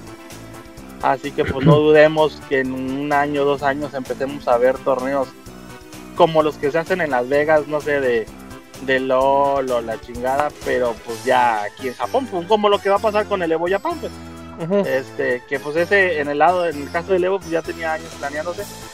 Pero te digo, al menos lo que nosotros vimos era mínima la presencia de títulos japoneses eh, comparada con el mercado europeo americano. Y pues ya para finalizar, pues lo que ya todos sabemos, ¿no? Que pues es la, la debacle de las consolas. Órale, ya, panda. Como Pokémon. No, es que ya es, es básicamente el Tokyo Oficial. ya es 50% móvil. Ah, ya, ya. Desde hace como 10 años. no, no, no. Regáñalo, ah, panda, regáñalo. o sea, y, o sea, y lo podías ver en, en, en, efecto de que, por ejemplo, todas las empresas traían una o dos aplicaciones, pero la, o sea, lo que mi comentario va respecto a que la mayoría de los boots ya eran de empresas móviles. O sea, sigue estando Konami, sigue estando Sony, sigue estando Capcom, Koei Tecmo, que pues, son las gigantescas. Pero la, saludos y comentarios a la inmensa mayoría eran aplicaciones para celular, empresas chinas, así hasta su putísima madre. Órale. Había, había un, un, un estudio que van a sacar un juego histórico de la eh, guerra de liberación de Taiwán este, pero nos estaba comentando que nada más en, el, en las puras animaciones para corte y corte de escena, que se gastaban alrededor de 25 millones de dólares. Este, y sí se ve, se ve muy bueno. Para hacer un puto juego móvil, güey, si te quedas todo así de no mames, güey. O sea, pues que, que esperan, o sea, hasta dónde empiezan. ¿Cuál la tirada, ¿no? Para ese tipo de inversión. O sea, porque por, por, mucha gente que hay en Taiwán, güey, o sea, pues cuánto te pueden aventar un juego y más de un estudio desconocido, O sea, no puedes aplicar la de Square de, ah, te vende el Final Fantasy otra vez en 20 dólares para tu celular. Porque pues es un estudio que pues nadie conoce. Pero sí nos quedamos así de, órale, o sea, sí nos estaban dando números bien locochones de esa que sea verdad lo que nos dijeron. Pues, pero, pero pues es lo que nos decía. ¿Y qué más? ¿Qué más? Ah, pues en el área de indies, este... Acuérdate, acuérdate. ¿Qué más, cuando? ¿Qué? ¿Qué, dices, Camuy? No, que te acuerdes. Ah, perdón, ya para, terminar así que este, no sé cómo lo hayan visto ustedes en el mercado americano, europeo. Sí. Pero, ay, perdón. La consola que es así como la consentida para los indies ahorita es el Switch. Sí. En el área indie predominó puta 80% de Switch. Este, un 20, 10%, un 10% de cosas para PC y ya lo sobrante era de PlayStation 4, Xbox normal o, o VR, ¿no?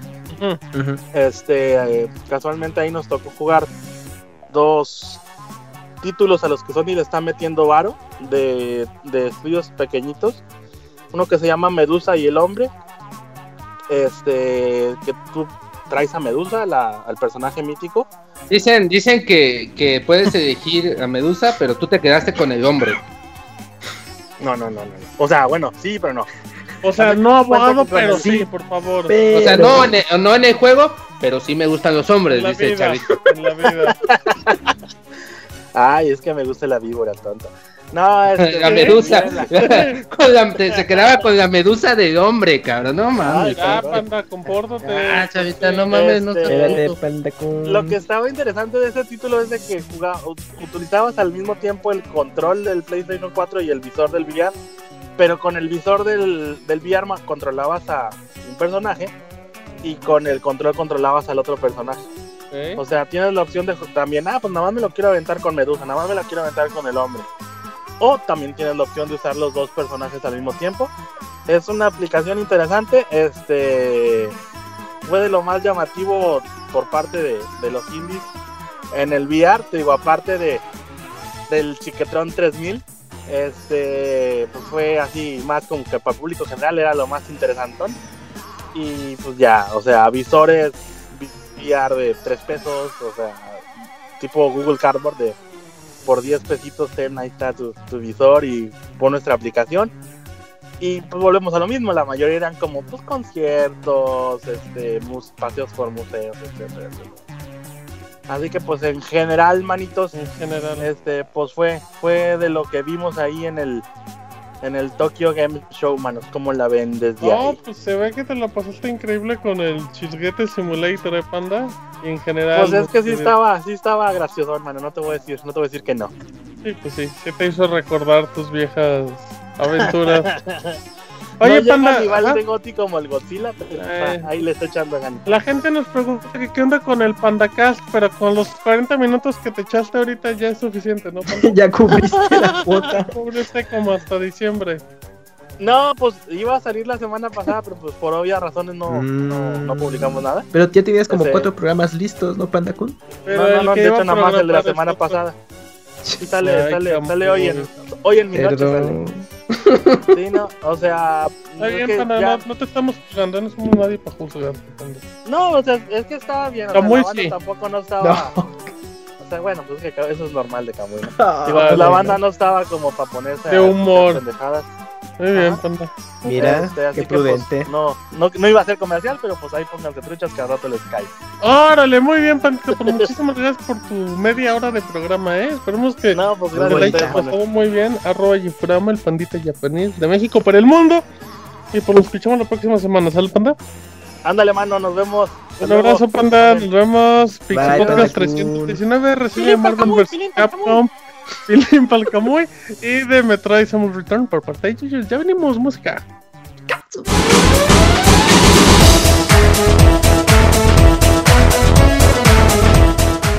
Escuchen el Pixel Podcast todos los lunes en punto de las 9 de la noche en pixelania.com.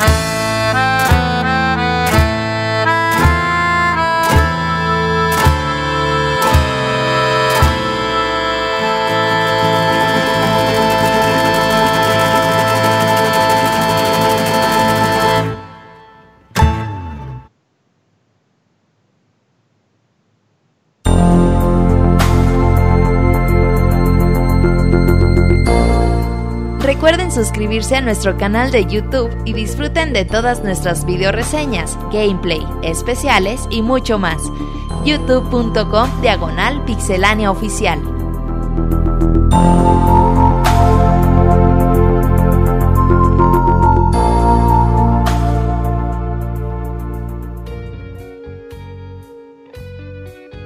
Estamos de vuelta después de este medio tiempo musical y no se preocupen, ahorita Martín regresa con nosotros, pero mientras aquí estoy para presentar esta sección de reseñas. Y bueno, antes que nada, Robert, ¿de qué juego era? Para los amiguitos del chat que no saben. Cálmate, Siris. Eh, Banjo Kazooie. el tema de Clotilda y el cover está bastante bueno. eh, perfecto. Robert, de eh, Julio hizo una petición especial, a ver si podemos invitar al Pixescroto. Uh, nos va a despeñar Yuyos. Ya está, ya está ahí listo, de hecho en Skype puede.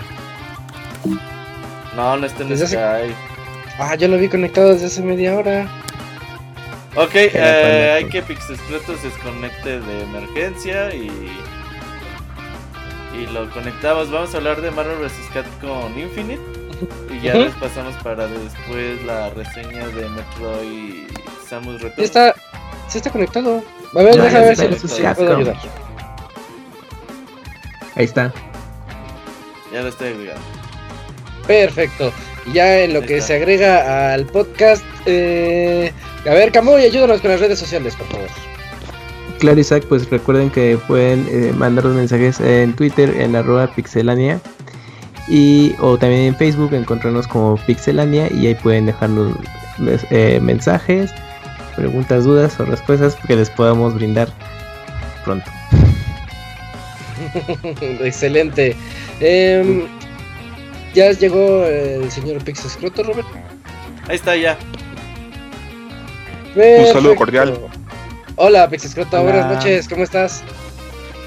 Acá estamos con un poco de frío porque ya comienza a bajar la temperatura por estos lados, pero estamos bien. Ah, perfecto. Eh, bueno, dinos, tú nos vienes a platicar como siempre, eres nuestro reseñador estrella para todos los juegos de peleas. Así que esta noche vienes a hablarnos de Marvel vs. Capcom. Sí, vamos a hablar de este juego que ha sido criticado ferozmente y prácticamente se podría decir que es como el patito feo de los juegos de peleas en los últimos años. Y comencemos hablando un poquito acerca de lo malo y lo bueno que tiene el juego para no solamente quedarnos con una visión tan tan parcial o no solamente quedarnos con lo que dicen en redes sociales o en foros o los memes que hay una cantidad enorme de este título. Marvel vs. Capcom Infinite llega a seguir ese legado de esa serie maravillosa que nació en los 90 que permitía que los personajes de Capcom tan populares en esa época se enfrentaran a los personajes de Marvel, en especial a los X-Men, que eran personajes súper populares en los 90 Y este juego, hoy por hoy, tiene una jugabilidad que está a la altura de la saga, pero tiene algunos fallos que lo opacan. Voy a comenzar a hablar acerca de los aspectos negativos para ir con el elefante en el cuarto de una vez a, tomar el, toro por los cuernos de una vez. Aspectos muy negativos, el aspecto visual y los gráficos. Si bien sus antecesores no tenían valores de producción muy altos, sí mostraban un gran trabajo gráfico y visual. Eh, Capcom en esa época tenía artistas muy buenos y si lo comparamos a juegos pasados con el actual, hace que los fallos en el ámbito gráfico sean muy dolorosos. Luego, eh, Capcom tiene una historia utilizando sprites y assets, librerías de sonidos de años, de años, de años. En todos los juegos de peleas de la serie Versus ha habido la utilización de sprites, pero en hoy por hoy las empresas que lo hacen lo hacen con mucho cuidado. Lo hace Arc System, lo hace la gente de Namco con Taken y los recubren con filtros o los trabajan mucho. En esta ocasión podríamos decir que hay mucho de los juegos anteriores o del juego anterior de Marvel en este juego. La dirección del arte del juego se aleja ese sharing que tenía el título anterior y hoy por hoy tiene una dirección de arte que a mi parecer en el 90% del tiempo se ve pobre comparado a su antecesor. Las animaciones y las escenas son bastante pobres, sobre todo a la hora del modelado de los personajes, por ejemplo, el Capitán América parece una tortuga ninja, no tiene cuello. eh, sí, es cierto. Morrigan tiene una cara que parece que está en drogas.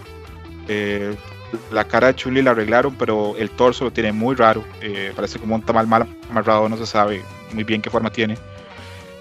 El juego es, en este tipo de escenas y de cinemáticas y, de animaciones es casi una máquina para hacer memes porque casi en cualquier momento que puedas tomar una foto o algo puedes ver que, no está muy bien ese aspecto. Y de voces tampoco está muy bien. Eh, hay algunas voces que están adecuadas, pero otras están bastante pobres. El juego en ese aspecto, el modelado es muy inconsistente. Porque hay personajes que notan un mayor trabajo. Los cinco personajes nuevos tienen un trabajo gráfico mayor a los otros personajes. Incluso yo intuyo que los personajes de DLC también se van a ver mucho mejor. Mm, otra cosa que puedo notar en el juego es que se ve ya la mano de Marvel y atrás la mano de Marvel, la mano de Disney en los modelos de los personajes femeninos porque si notamos los, los personajes de los juegos de Capcom, los personajes femeninos siempre han sido eh, muy voluptuosos, muy curvilíneos. No es esto la ocasión, probablemente se buscó hacer un modelo más realista. Y antes de seguir ahondando con los fallos gráficos del juego, aclaro que los fallos que tienen ese aspecto no afectan al gameplay, eh, afectan la mayoría de las veces en animaciones y en el modo historia a la hora de las partidas, a la hora de los enfrentamientos, el juego luce bien e incluso tiene un par de elementos gráficos interesantes, hasta brillantes como cuando se activan las jefas, perdón, las gemas, pero por lo demás sí tiene bastantes fallos. Eh, los escenarios a nivel visual son bastante buenos, pero son algo estáticos comparados a escenarios anteriores. Y en un aspecto que para mí es bastante, no sé, triste o pobre, es la interfaz son muy parcos, eh, son muy simples, muy faltos de detalles. Si pensamos en Marvel 2 o Marvel 3, este, que tenían esos Mega Screen tan animados con tantos detalles, eh, lo pueden pensar. Yo que hace, hace poco estuve rejugando Persona 5 con esos menús tan animados y con tantos detalles, ver los, menús de este juego, pues es, es, algo triste. Otro aspecto polémico del juego que podemos criticar es el cast, incluye 30 personajes, pero la ausencia de personajes clásicos de la saga es muy grande. Eh, los jugadores asiduos lo van a resentir, o ya es claro que lo resienten. Y en este aspecto podríamos decir que tal vez no es culpa de Capcom porque es secreto a voces que Marvel está haciendo todo lo posible para que los personajes que tienen Fox los derechos, como los X-Men, como los Fantastic Four, eh, no tengan sabotearlos ni en juegos, exactamente, no tienen aparición ni en cómics, ni tienen aparición tampoco en juegos. Los que saben un poquito de cómics saben que por esos personajes están muy de lado y con historias muy menores o totalmente cancelados. Como agregado, yo recuerdo que esa pelea también afecta a los juguetes, que no hay juguetes de esos personajes. Sí, no han comercializado nuevas uh Ni los Funko Pop y esas cosas. Andas. Sí, y hablamos de personajes muy populares que han estado en todas estas series de juegos de peleas. Por ejemplo, Wolverine había estado en todos los juegos. Sí. Eh, Magneto, Storm, Cable, el robot Sentinela, Deadpool, que es súper popular ahora, o el Doctor Doom.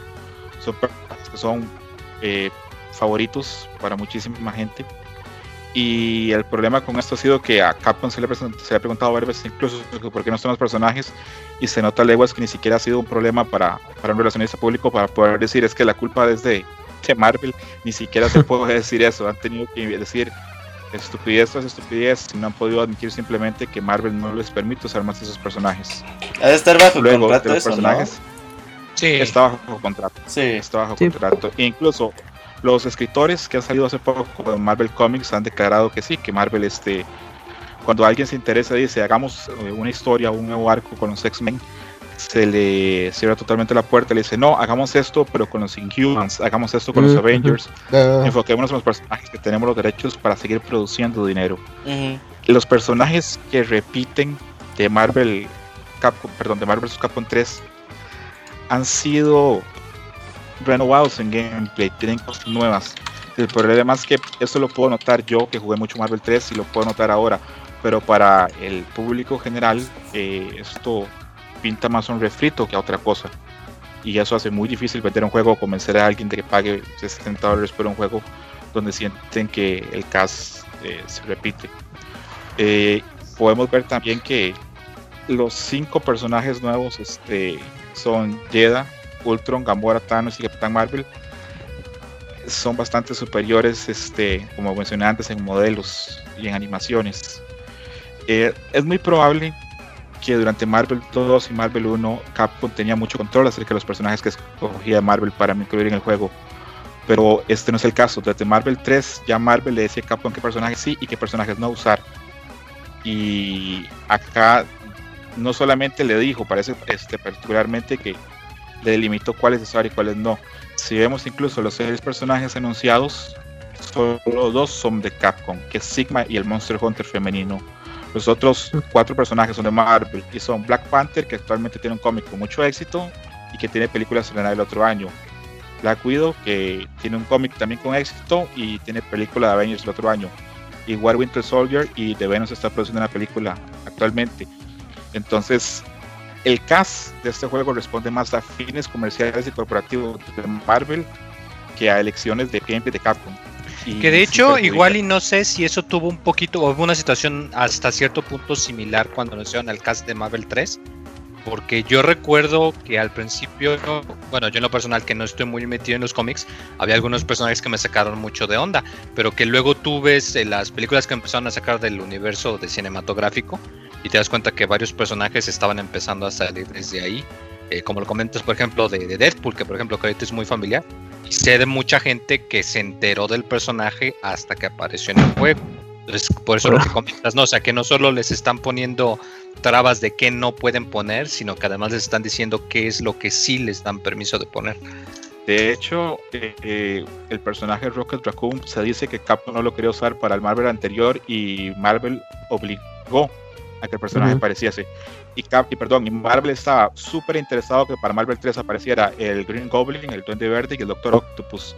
Pero Seth Killian y otra gente de Capcom Estados Unidos este, puso el pie, puso la mano y dijo que no, que se necesitaba Sentinel, a Storm, a Doctor Doom, a otros personajes clásicos. Y al parecer Marvel se dio. Esta vez parece que Marvel lleva control total del juego a la hora creativa. No hay contrapeso. Y incluso lo apresurado del juego, porque estamos claros que este juego le podría, podría haberse metido todavía por lo menos un año más de desarrollo a nivel de modelados y animaciones. Mm, es muy probable que vaya a la mano con algún contrato o alguna limitante que haya dado Marvel a esta licencia. Sí, que tienes que sacarlo antes de que saquen estas películas. Exactamente, exactamente. Ah, hablemos un poquito de otros aspectos del juego que no están mal, que están bien. Por ejemplo, la música. La música del juego es correcta, acompaña bien a los matches porque si bien es intensa, no distrae.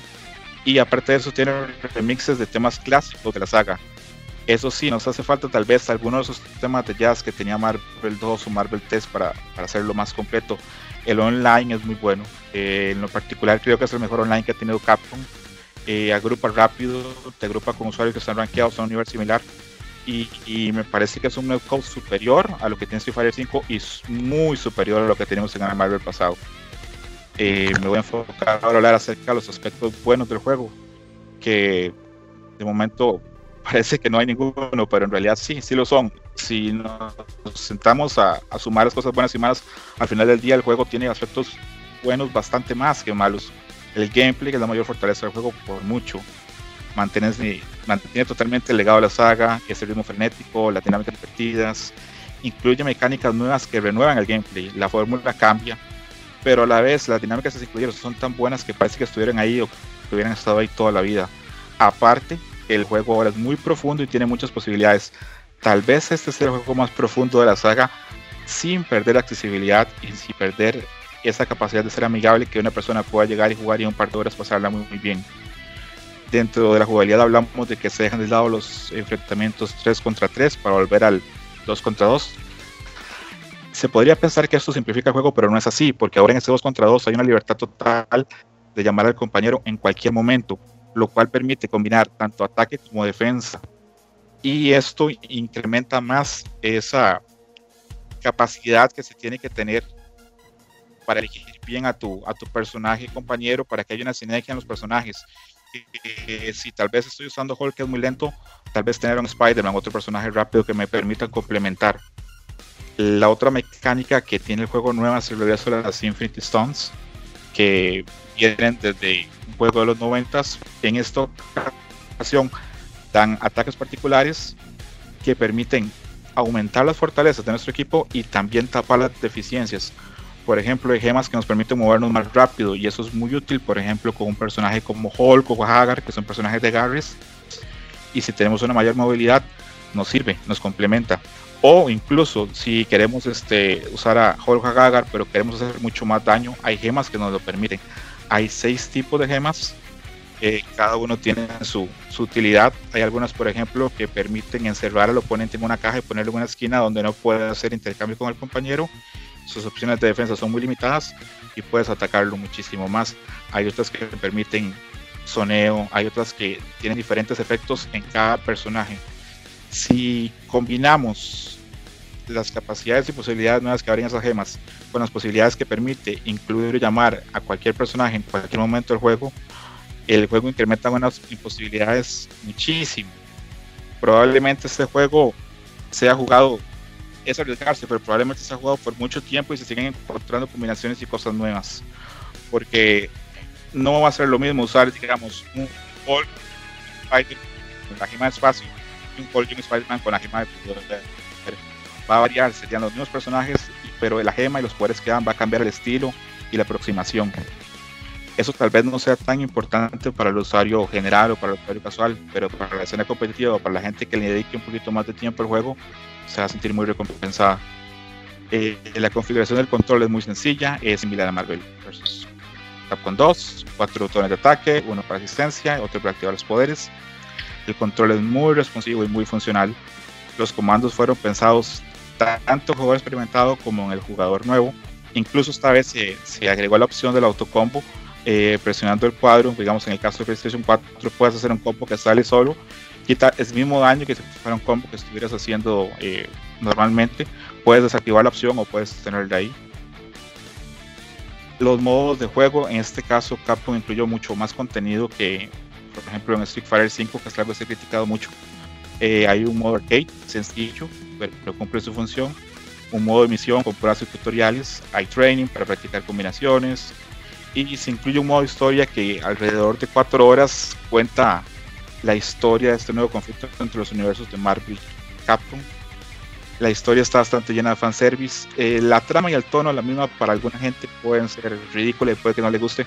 A mí en lo personal no, no me pareció ni buena ni mala, me pareció regular, pero he leído y he hablado con gente que le gustó mucho y también con gente que no le gusta para nada. Creo que eso es muy subjetivo, depende de cada quien y si lee cómics y si le interesa ese tipo de historias. Eh, encontramos locales en línea, eh, bastante normales. Eh, la opción de lobby en línea incluye hasta 8 jugadores y una opción muy interesante que veo que es la primera vez, por lo menos que recuerdo un juego de peleas, tiene la liga de principiantes, un Beginners League, que permite que enfrentarse solo usuarios que tienen un nivel 14 o menor. Porque normalmente cuando un jugador comienza en estos juegos, eh, pasa mucho que entra en línea, se enfrenta a usuarios experimentados, donde siente que, que los enfrentamientos son muy difíciles para él, se siente muy perdido, se desanima y deja el juego de lado. Eso es una opción entonces para enfrentarse a gente que son principiantes o son también jugadores noveles y es más fácil aprender con gente que está aprendiendo también. Se siente uno más cómodo. Por último, tiene un modo Collection, que es una base de datos del Dr. Light, donde podemos ver arte del juego, información de los personajes jugables y no jugables, tiene sonidos, música. Es un plus, pero es bastante completo, le hace al juego un poquito más redondo. Mm, antes de, dar la nota que les di al juego, voy a hablar acerca de un poquito de la conclusión o lo que yo siento respecto al juego. Y es que el juego está marcado por las malas decisiones en presentación, diseño e incluso en comunicación acerca del título. El juego está envuelto en un ambiente muy negativo. Hay foros de, gente que solo juega de peleas que están deseando que el juego le vaya muy mal, que están celebrando que el juego le vaya muy mal y se van a gloriar casi de eso. Pero eh, el juego tiene muchos fallos, es cierto, pero al nivel de gameplay es un juego súper interesante, está reinventado, tiene la libertad y unas posibilidades muy grandes. Toda esa gente que juega Street Fighter 5 que se queja que hay pocas opciones eh, ofensivas o que no hay creatividad o que no hay espacio para hacer muchas cosas, en este Marvel se puede hacer. Es un juego que no va a encontrar éxito dentro del gran público. Eh, le está yendo bastante mal en ventas, pero en la escena competitiva y entre los fans de la saga el juego va a florecer, tiene mucho para dar, hay mucho espacio para probar cosas y solamente es de fijarse en las este, sites de juegos de peleas o cosas similares. Todos los días hay tutoriales, todos los días hay gente diciendo se me ocurre tal cosa, quiero probar tal cosa. Y un juego que da esa libertad y que da esa capacidad de probar cosas nuevas siempre es apreciable, más allá de los fallos que tenga. Oye, Pixescroto, yo tengo una duda, nada más. En tu opinión, yo quisiera saber para ti, mm, este juego lo hicieron pensando en, en quién, para quién va dirigido. Es una gran pregunta porque la licencia es probablemente la licencia más fuerte en todo Occidente. A mí no se me ocurre una licencia a nivel de videojuegos más fuerte que Marvel hoy por hoy, con la cantidad de gente que lleva Marvel al cine con sus películas. Pero Mm, al gran público lo que le vende es, el gráfico, es lo visual y este juego no excede en eso.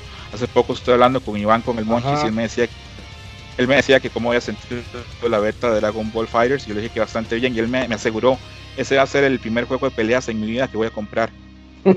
No, me importa ni no me importa la jugabilidad, no me importa nada, me importa cómo se ve.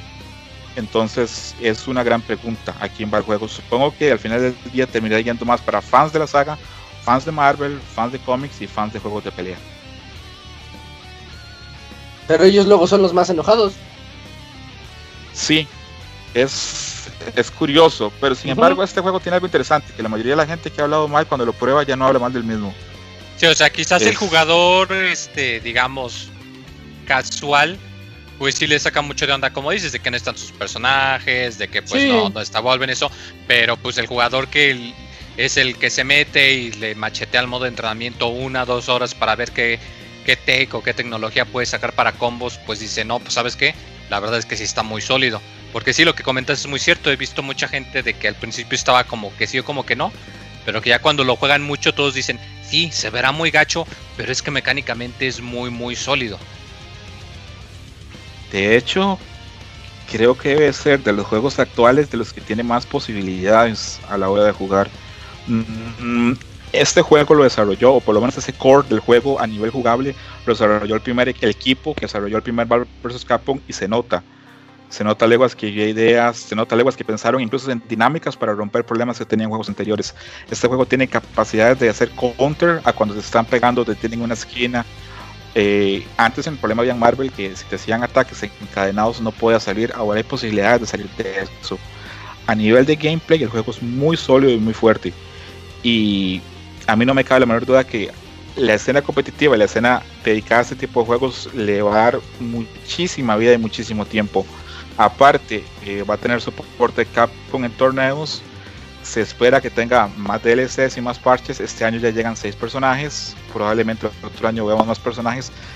Ojalá que Marvel se diera tal vez un poquito y hubiera un, un paquete con esos personajes de X-Men que la gente quiere ver tanto y más gente se pudiera interesar en el título. No sé si alguien tiene más preguntas o comentarios. Hay, hay una pregunta por parte de Gerson que está ahí en el chat y nos dice que si crees que se pueda o que vayan a hacer un upgrade gráfico.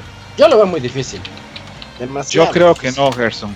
Yo creo que no. Eso, hacer un upgrade gráfico a un juego que ya salió es súper complejo. Eso solamente lo hizo SNK porque es una compañía que está dedicada 100% a esto. probablemente el equipo que es probablemente el equipo que desarrolló este juego ya está trabajando en el DLC y, ahí el, desarrollo de juegos es, muy complejo. Muchas veces la gente este piensa que lo que salió digamos este hoy se terminó de desarrollar un mes y no, eh, yo tengo experiencia en desarrollo, tal vez no de juegos, pero tengo mucha experiencia en desarrollo, a su trabajo y normalmente la fecha límite para un juego son cinco meses antes de la salida. Cinco meses antes de la salida, en teoría, ya no deberías trabajarse ningún contenido que vaya a salir el día 1. Entonces, no, lo dudo mucho. No, no, no creo que haya ningún arreglo en esto. No sé si alguien por aquí tenga alguna duda. No, nada más a, agregar. Yo, yo estoy de acuerdo con, con Pixestroto el juego o más que nada el equipo de comunicación y prensa de Capcom falló mucho a la hora de presentar el juego. No quizás durante el PlayStation Experience del año pasado, sino posteriormente que no se dieron cuenta de lo mal que se podía ver el juego y tomar en cuenta pues lo desastroso que puede ser hoy en día las redes sociales para una mala presentación de algo. Así que, pues por ahí eh, están pagando eso sin duda alguna. Lo curioso ahí, Roberto, es que mmm, hay un pensamiento en, algunos fans que creen que si este juego se vende mal o no se compra, esto le va a enseñar a Capcom a, dedicarle más presupuesto o a hacer juegos de peleas mejor. Y no, al contrario, es el desarrollo de los juegos este, de peleas es como construir un edificio. Si el edificio se vende bien, le puedo poner más pisos. Si el edificio se vende súper bien, puedo hacer otro edificio. Marvel vs. Capcom 3 es el juego que tiene mayor producción en la saga porque Street Fighter 4 vendió muchísimo pero los que estamos un poquito metidos en esto sabemos que este va a ser el último juego Capcom por un buen tiempo. No va a haber juegos de peleas próximamente. Este juego, a pesar de que probablemente el desarrollo fue barato, no está funcionando tal vez a nivel de, ventas a lo que ellos esperaban. Me imagino que tenían expectativas bajas y aún así no está funcionando.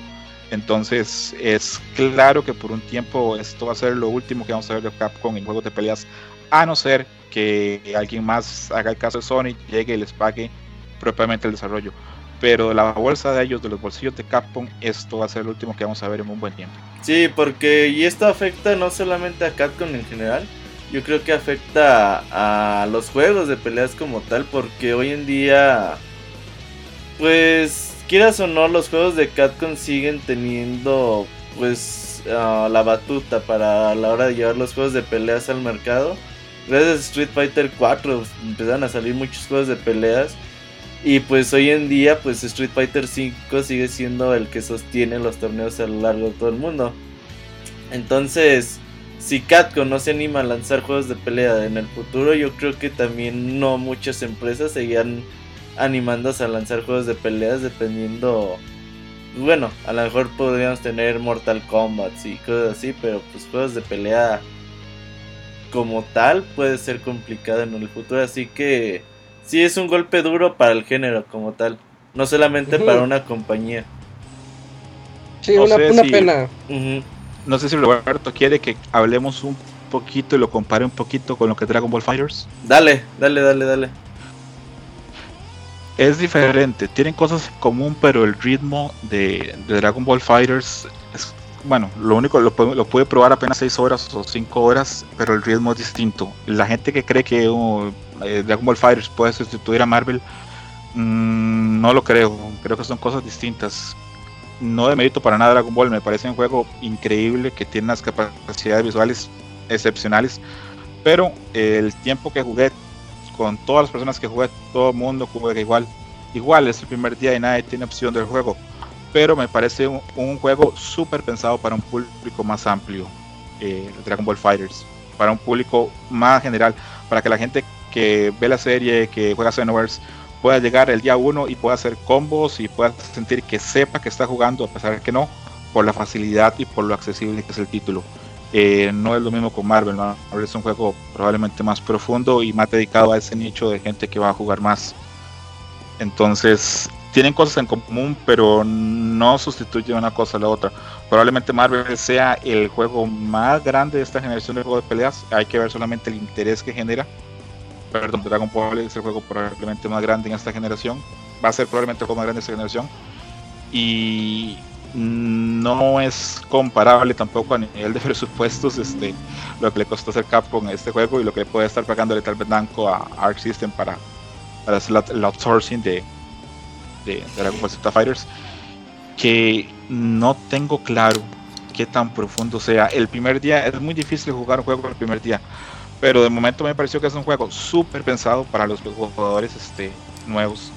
Eh, cualquier persona va a agarrar el control de Dragon Ball Fighters y va a hacer combos y va a parecer que sabe jugar muy bien. Y está súper bien pensado. Pero a nivel de mecánicas y de profundidad, mmm, tendremos que dar tiempo para ver.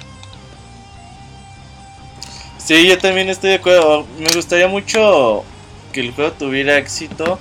Yo, o sea, yo creo que va a haber, por ejemplo, personas como Monchis que lo compren, lo jueguen dos, tres semanas a lo mucho y bueno, dejen el juego. Me gustaría que tuviera éxito, sobre todo en la, pues en el ámbito competitivo, donde pues tengamos buenos torneos, buenos premios, buenos jugadores. Es lo donde me gustaría verlo triunfar. Yo creo que en ventas le va a ir bien. Pero a mí me preocupa, a mí me preocupa si esa simplicidad le va a cobrar a la hora del, elemento competitivo porque pienso mucho en, los juegos de Persona Arena que muchos jugadores pro eh, dejaron el título de lado porque sentían que era muy fácil y me preocupa que pueda pasar lo mismo con Dragon Ball Ah, Ojalá no. Habiendo buenos premios, yo creo que los jugadores pro seguirán ahí. Pero no sé qué tan interesado esté Bandai Namco en ese pedo. Sea, por, porque hoy en día los torneos de Tekken siguen siendo bastante discretos alrededor del mundo. O sea, tú ves una diferencia clara en lo que le mete Capcom a los eSports y lo que le mete Namco a los a sus juegos de peleas. Entonces hay que ver qué tanto lo soporta Namco en ese sentido.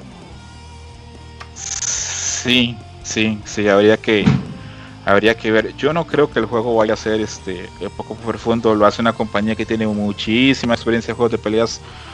Pero algo, por ejemplo, que a mí me dice mucho del juego de Dragon Ball Fighters es que los comandos son iguales para todos los personajes.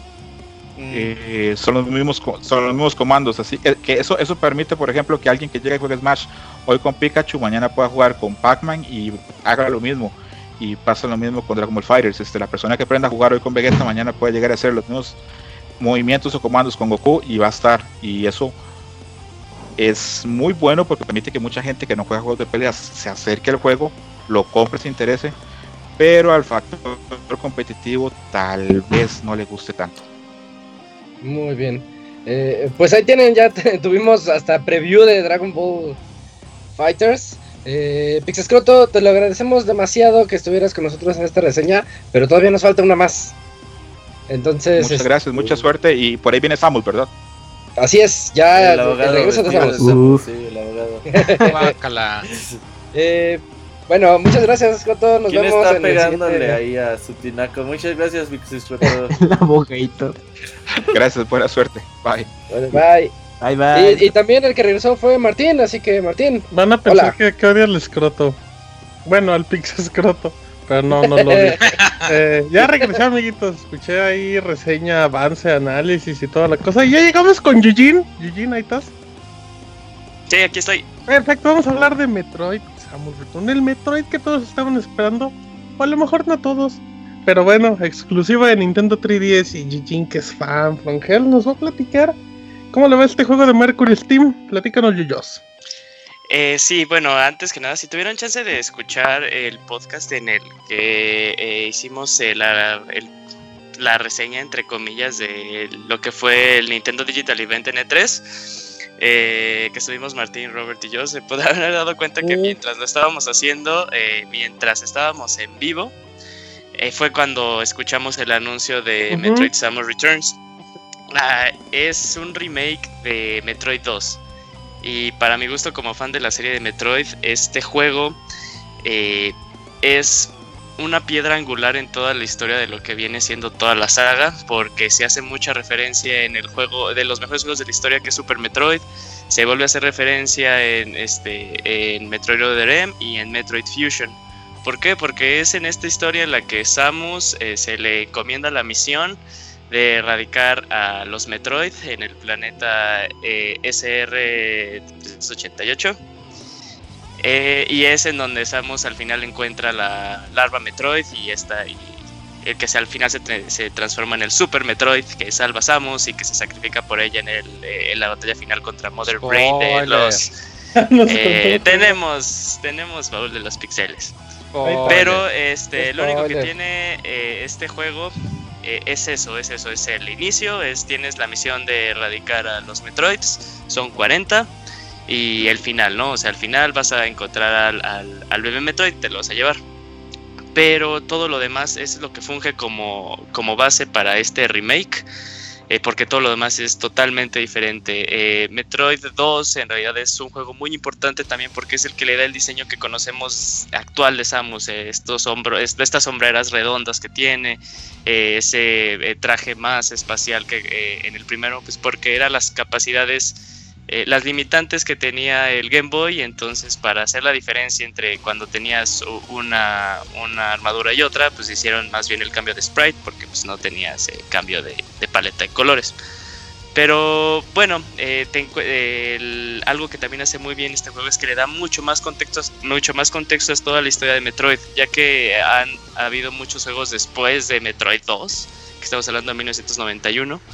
Eh, ya se mete mucho más lore acerca de los Chozo, acerca de la Federación Intergaláctica y de hecho eh, en base a eso también trabaja mucho más para que se, eh, se conecten puntitos ahí que estaban flotando eh, e incluso como también incógnitas que pueden dar pie a que la serie pueda continuar por fin en un Metroid 5, que recordemos que se queda en Metroid 4 con Metroid Fusion recibe el famosísimo, como lo han llamado, el famosísimo trato eh, Metroid Zero Mission al reimaginar totalmente todo, todo el gameplay. Eh, habíamos conocido como Samus a un personaje medio flotante, lento, eh, pero en esta ocasión nos encontramos con una Samus muy ágil y para acompañarlo a, nuevas épocas también se hizo un pequeño rediseño en, el, en su en su spray de personaje se ve más atlética, se ve más delgada. E incluso le pusieron como que algunos brillitos más verdes para que se viera aún así que es del futuro y que no diera el que yo llamo como el Haloazo, que Master Chief se veía muy cabrón cuando salió, pero ahorita que lo vemos ya es un diseño que se está quedando muy atrasado. Eh, el juego es el más lineal de todos los Metroids. No vamos a encontrar aquí el famosísimo mundo abierto que se nos planteó en Super Metroid, en Metroid Prime, pero es por la historia que se maneja. Es total, tienes que erradicar a todos los Metroids. Y hay este, diferencias muy claras, muy nuevas. Hay, eh, hay llamados a toda la serie de Metroid. De hecho, como que a veces mientras lo jugaba sentía que era tenía un poquito de todo, tenía un poquito de la historia de Metroid en 2D y un poquito de Metroid eh, de la historia de Metroid en 3D que es con la serie Prime. Desde los soniditos cuando obtenías un, este, un tanque de energía, un misil, eh, canciones que hacen eh, que hay canciones nuevas, pero en realidad la mayoría son pequeños remix, son canciones que escuchamos en la serie Prime y son remixes que la verdad le vienen muy bien al juego. el cambio más eh, más grande que tuvo Samus de cómo se jugaba hasta ahora es eh, el añadido de su famoso melee counter, que como se pudieron ver en los videos, eh, Samus puede hacer un movimiento con su arm cannon y de esa forma contrarrestar movimientos que tienen algunos de los enemigos y hace que tenga algunos movimientos aquí muy muy de acción orientados a la acción que hacen como que un pequeño guiño a lo que fue Metroid Other eh, este, al inicio del juego, este movimiento hace mucho énfasis porque es el juego de Metroid. Bueno, para mi gusto no es difícil el juego, sino que los, mm, los enemigos hacen mucho, mucho, mucho daño. Por esto mismo de que hacen mucho daño, tiene, eh, te obligan a, más que nada al inicio, a perfeccionar ese melee counter.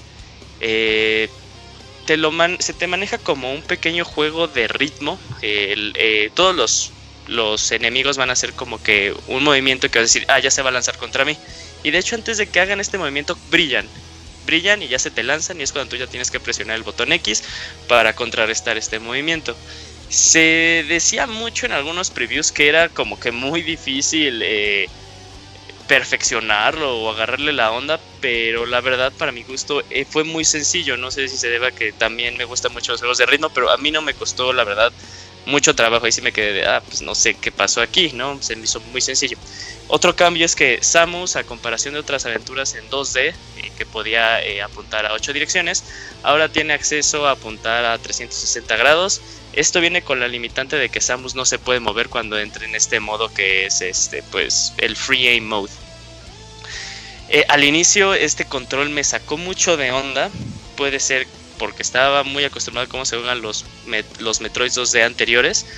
Eh, no me estaba gustando al inicio, tengo que admitirlo, porque era muy raro hacer este movimiento, pero a lo largo que fue que fui jugándolo me adapté y de hecho ahora ya eh, al final sí me pareció una excelente idea de permitirle a Samus en un juego 2D poder apuntar a todas direcciones aunque te limitara en el acceso a tus movimientos. Algo también nuevo, que aquí es como que un gran debate para los puristas de la serie de Metroid.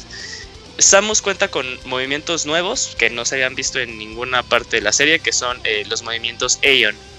Eh, son movimientos que te dejan los como todo lo que obtienes en, Metroid, que eh, te pueden dar mejoras en cuanto a tu defensa, tu ataque, y hay, hay, movimientos especiales para que ralentices el tiempo, y esté el escáner. ¿Por qué son controversiales? Porque uno, este pulso, este como radar eh, eh, de ecos que tienes, te, vas, te va a ampliar el mapa. Vas a poder ver qué hay después, e incluso si lo utilizas en un cuarto en el que algunos bloques se pueden romper, te va a señalar cuáles son los que se pueden romper. Lo cual los puristas de Metroid dicen que eso no puede pasar porque le quita un poquito esa sensación de descubrimiento que tiene el juego o eso de que, ah, ahora tengo, por ejemplo, las bombas en, el, la Morph Ball, ¿no? Ahora me voy a dedicar a lanzar todas las bombas en todo este cuarto para ver qué se puede romper y qué no. Eh, la verdad, eh, a mí no es por si, creo que ya es como por la edad, de que hay otras cosas que tengo que hacer y esto agilizó más como mi experiencia en el juego, la verdad no me parecieron mal, malas ideas, eh, hasta puedo decir que las, las acepté y las usé.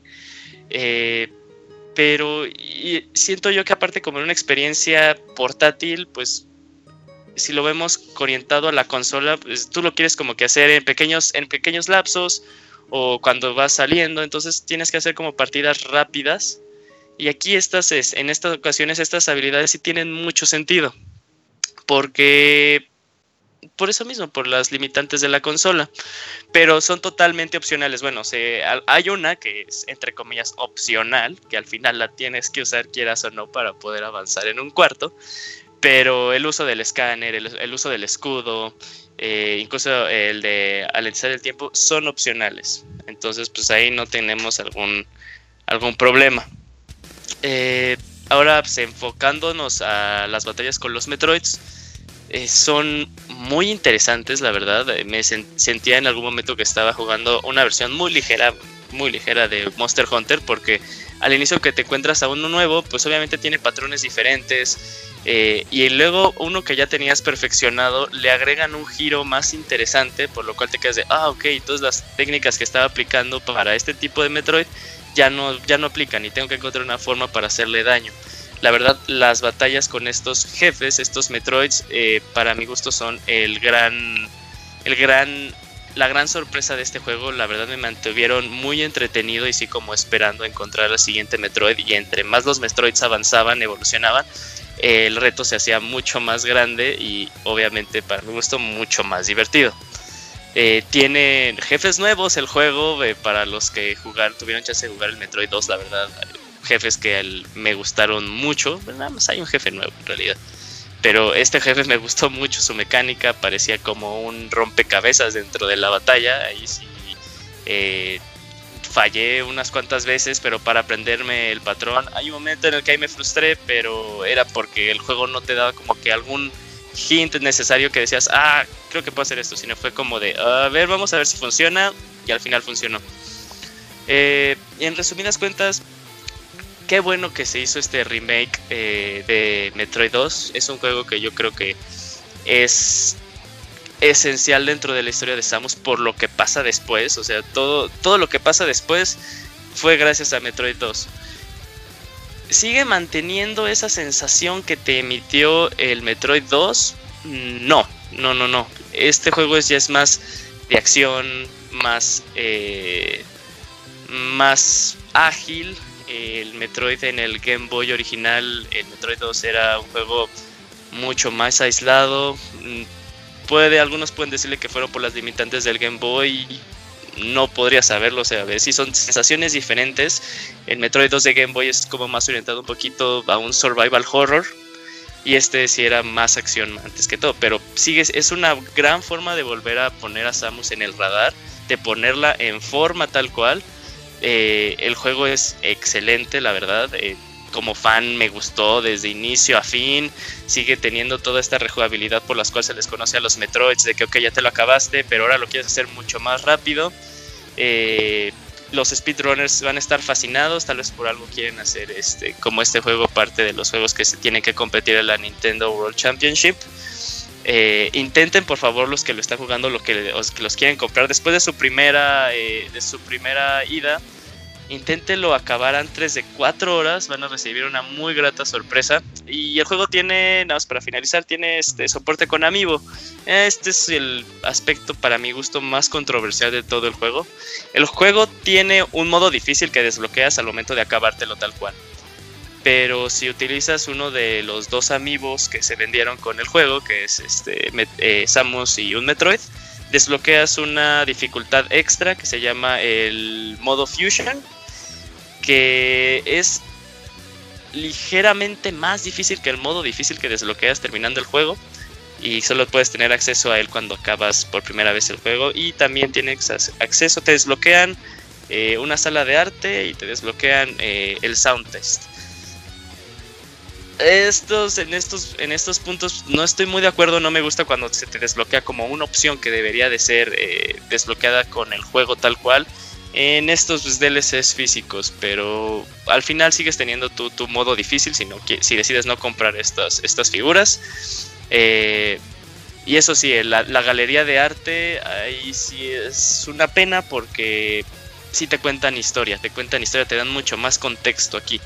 Entonces ese sí es como mi gran pero. Del modo Fusion, eh, ok, si decides no tenerlo, no tenerlo, pues ok, pero sí, este de modo de galería ahí sí fue un gran error porque sí hay una historia muy buena detrás. Es, la primera vez, Yuyos, que Nintendo hace algo así, o sea, que te limita ese tipo de acceso que podría ser relevante del juego con amigos. Creo que sí, por ejemplo, este en Breath of the Wild nada más te daban pues cosas que eran cofres, cosas cofres que te daba ropito, que sí podía ser el Link de Ocarina of Time, pero esta armadura no podía ser tan fuerte como las que tenías dentro del juego. Claro. En Mario Kart seguían siendo este disfraces, cosas como esas, pero creo que sí es la primera vez que como que desbloquean algo de mecánica dentro de un juego que también, o sea, en defensa, entre comillas, a este juego, no es la primera vez que lo vemos que un modo difícil es desbloqueado por medio de DLC. Pero. Pero eso no significa que esté bien. Por más que sea normal, no por, por, más que sea normal, pues no puede. No, no, está justificado. Porque, o sea, simplemente era un malo, haces más daño. Y Samus recibes más daño. Claro. Entonces, este, pues no era. Todo si fuera como algo mucho más elaborado. No sé. Eh, supón tú que incluso se cambiaba, se ponía aplicando la de eh, la de Castlevania, se volteaba el mundo, decías, órale, no, pues ok, esto ya es diferente, ¿no? Ya tiene un poquito más de sentido, pero para esas cosas no. Y bueno, nada más rapidísimo, excelente trabajo que hizo Mercury Steam, eh, la verdad, este, se nota que manejaron la franquicia con mucho respeto. Eh, esto que trabajaron a lo largo de la serie de Lords of Shadows y en el que manejaron en 3DS eh, rindió frutos. O sea, sí se nota que, Nintendo sí les puso el ojo, supieron que sabían hacer como un Metroidvania 2D. Y ahora dijeron que ahora lo van a hacer ustedes y los vamos, les vamos a dar nuestra retroalimentación. Fue muy bonito ver como en un juego de Nintendo, cuando veías este, pues, los créditos, veías puros nombres latinos, ¿no? La verdad sí te quedas de, wow, no manches, ahí está José Rodríguez, ¿no? Órale, qué chido. Yo tengo una eh, duda, Yuyos. ¿Qué, ¿Qué tanto mérito tiene Mercury Steam? ¿Qué, es lo que mencionas en el trabajo? Cuando es un juego que. Mm, pues no quiere. Que en teoría no, no lo evolucionaron tanto a su versión original, ¿no? Solamente lo, lo adaptaron al tiempo, por llamarlo de esa manera. Eh, no, no creo que sea por ahí. Ahí, estoy en, desacuerdo con te lo pregunto, que dices. Te pregunto, no, sí tiene mucho. sí, sí tiene demasiado mérito. El, juego está, si agarras tú el mapa completo de Metroid 2 ¿Ah? y lo comparas con Metroid Samus Returns, eh, las áreas son mucho más grandes, obviamente tienen fondo, que, era lo que carecía el de Game Boy, eh, tienen color, eh, ahí en el aspecto del 3D estereoscópico le da, el 3D estereoscópico un poquito, si, si los marea, nada más súbale tantito para que puedan ver un poquito el contexto eh, sí lo manejaron muy bien. O sea, la verdad sí eh, se merecen ellos una mención muy honorífica por... Es muy difícil que Nintendo suelte una IP de ellos así, de las pesadas, así de... Ah, ok, por ejemplo, como le pasó a Ubisoft con Mario, le soltaron a Mario, ¿no? A ellos le soltaron Metroid. O sea, justamente aquí el mérito es lo contrario, que en lugar de, de hacer más que una simple actualización, sí tuvieron la libertad y pudieron tomar ciertos riesgos para, para hacer un Metroid con ese estilo clásico, pero en esta época. Es que ahí, sí, sí, sí, fíjate, ahí es el management del proyecto. O sea, estos güeyes, como quien dice, pues los contratas, empiezan a codificar, pero sí hay alguien de Nintendo que. Sí, claro, asesorando, que, que, de hecho, cuida la calidad y todo el pedo, güey por eso te, por eso comenté un poquito lo de los créditos, Martín, porque, o sea, veías así de este diseño de niveles, ¿no? Desarrollo, eh, música, o sea, veías puros nombres que decías, estos son nombres de españoles, el, el, desarrollador es español. Ya como que al final, como executive producer o eh, development management, ya, ya veías los, nombres japoneses. Pero sí, pues todo el trabajo como pesado, tal cual, se lo llevó Mercury Steam. Y sí, pues, felicidades para ellos. Un gran juego ¿Cuántas horas te eh, duró, eh, la primera vez que lo jugué me duró como 9 horas. Haciendo los 100% se incrementaron como otras 2 horitas. Y sí, es, es, un juego cortito, pero así, así, así, sí, eso siempre ha sido lo que duran los Metroids en 2D. pero la primera vez que lo juegas. Modo portátil, ¿no? Sí, perfecto para modo portátil, sí. O sea, es muy de del calibre de Metroid Zero Mission y del calibre de Metroid Fusion. qué bueno que ya Samus está de regreso tal cual como dice. Eh, Samus Returns. Ah, muy, muy bonito. Cierre, pues ahí está entonces para que le para que le den una oportunidad a Metroid Samus Returns. A Yuyo le gustó mucho y él es fan y es muy exigente. Así que ya tiene ahí un, un punto y pues bueno, ya terminamos ahí las reseñas. Eh, ya nos vamos directamente saludos porque el tiempo premia en el Pixel Podcast 319. Manda tus saludos y comentarios a nuestro correo podcast.pixelania.com. Muy bien, ya estamos aquí en los saludos en el Pixel Podcast. Recuerden mandar sus correos para próximas emisiones en podcast.pixelania.com y los leeremos. Así es que hay que darle un poquito de prisa, Isaac, y pues comenzamos. Eh, así es, tenemos un montón de correos y desde. Pues yo creo que leemos los de, la los de esta semana, ¿no? o como no sé. Pues tú dale, tú dale, Isaac. Empieza como fueron llegando a ver hasta dónde alcanzamos. Comenzaré con uno que me encontré aquí que es de Julius. Nos manda un correo que dice: Hola, espero que estén bien. ¿Jugamos a predecir el futuro? Va, con carita ahí contenta de que predice futuros. Eh, viendo lo de Metroid Samus Returns, ¿cuál remake creen que llegará el 2018? Él propone, bueno, da tres opciones. Dice: uno, número uno, Chrono Trigger. Número dos, Super Mario Land 2 de Game Boy. Y número 3, Zelda Link's Awakening. Saludos. Estaría padre que regresara, o sea, que se hiciera el remake de Super Mario Land, pero todas las opciones me parecen como que. ¿Cuál, se te dio una más viable, eh, ¿De las tres? O no, de otra, de otra, de otra en general de Nintendo, a lo mejor.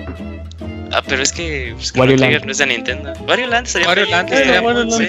Mira, muy bien, muy bien, perfecto. Ahí está, ahí está una respuesta que no fue tu pregunta. estamos con los de, Vamos a agarrar orilla, abogado. estamos con los de la semana pasada, ¿verdad?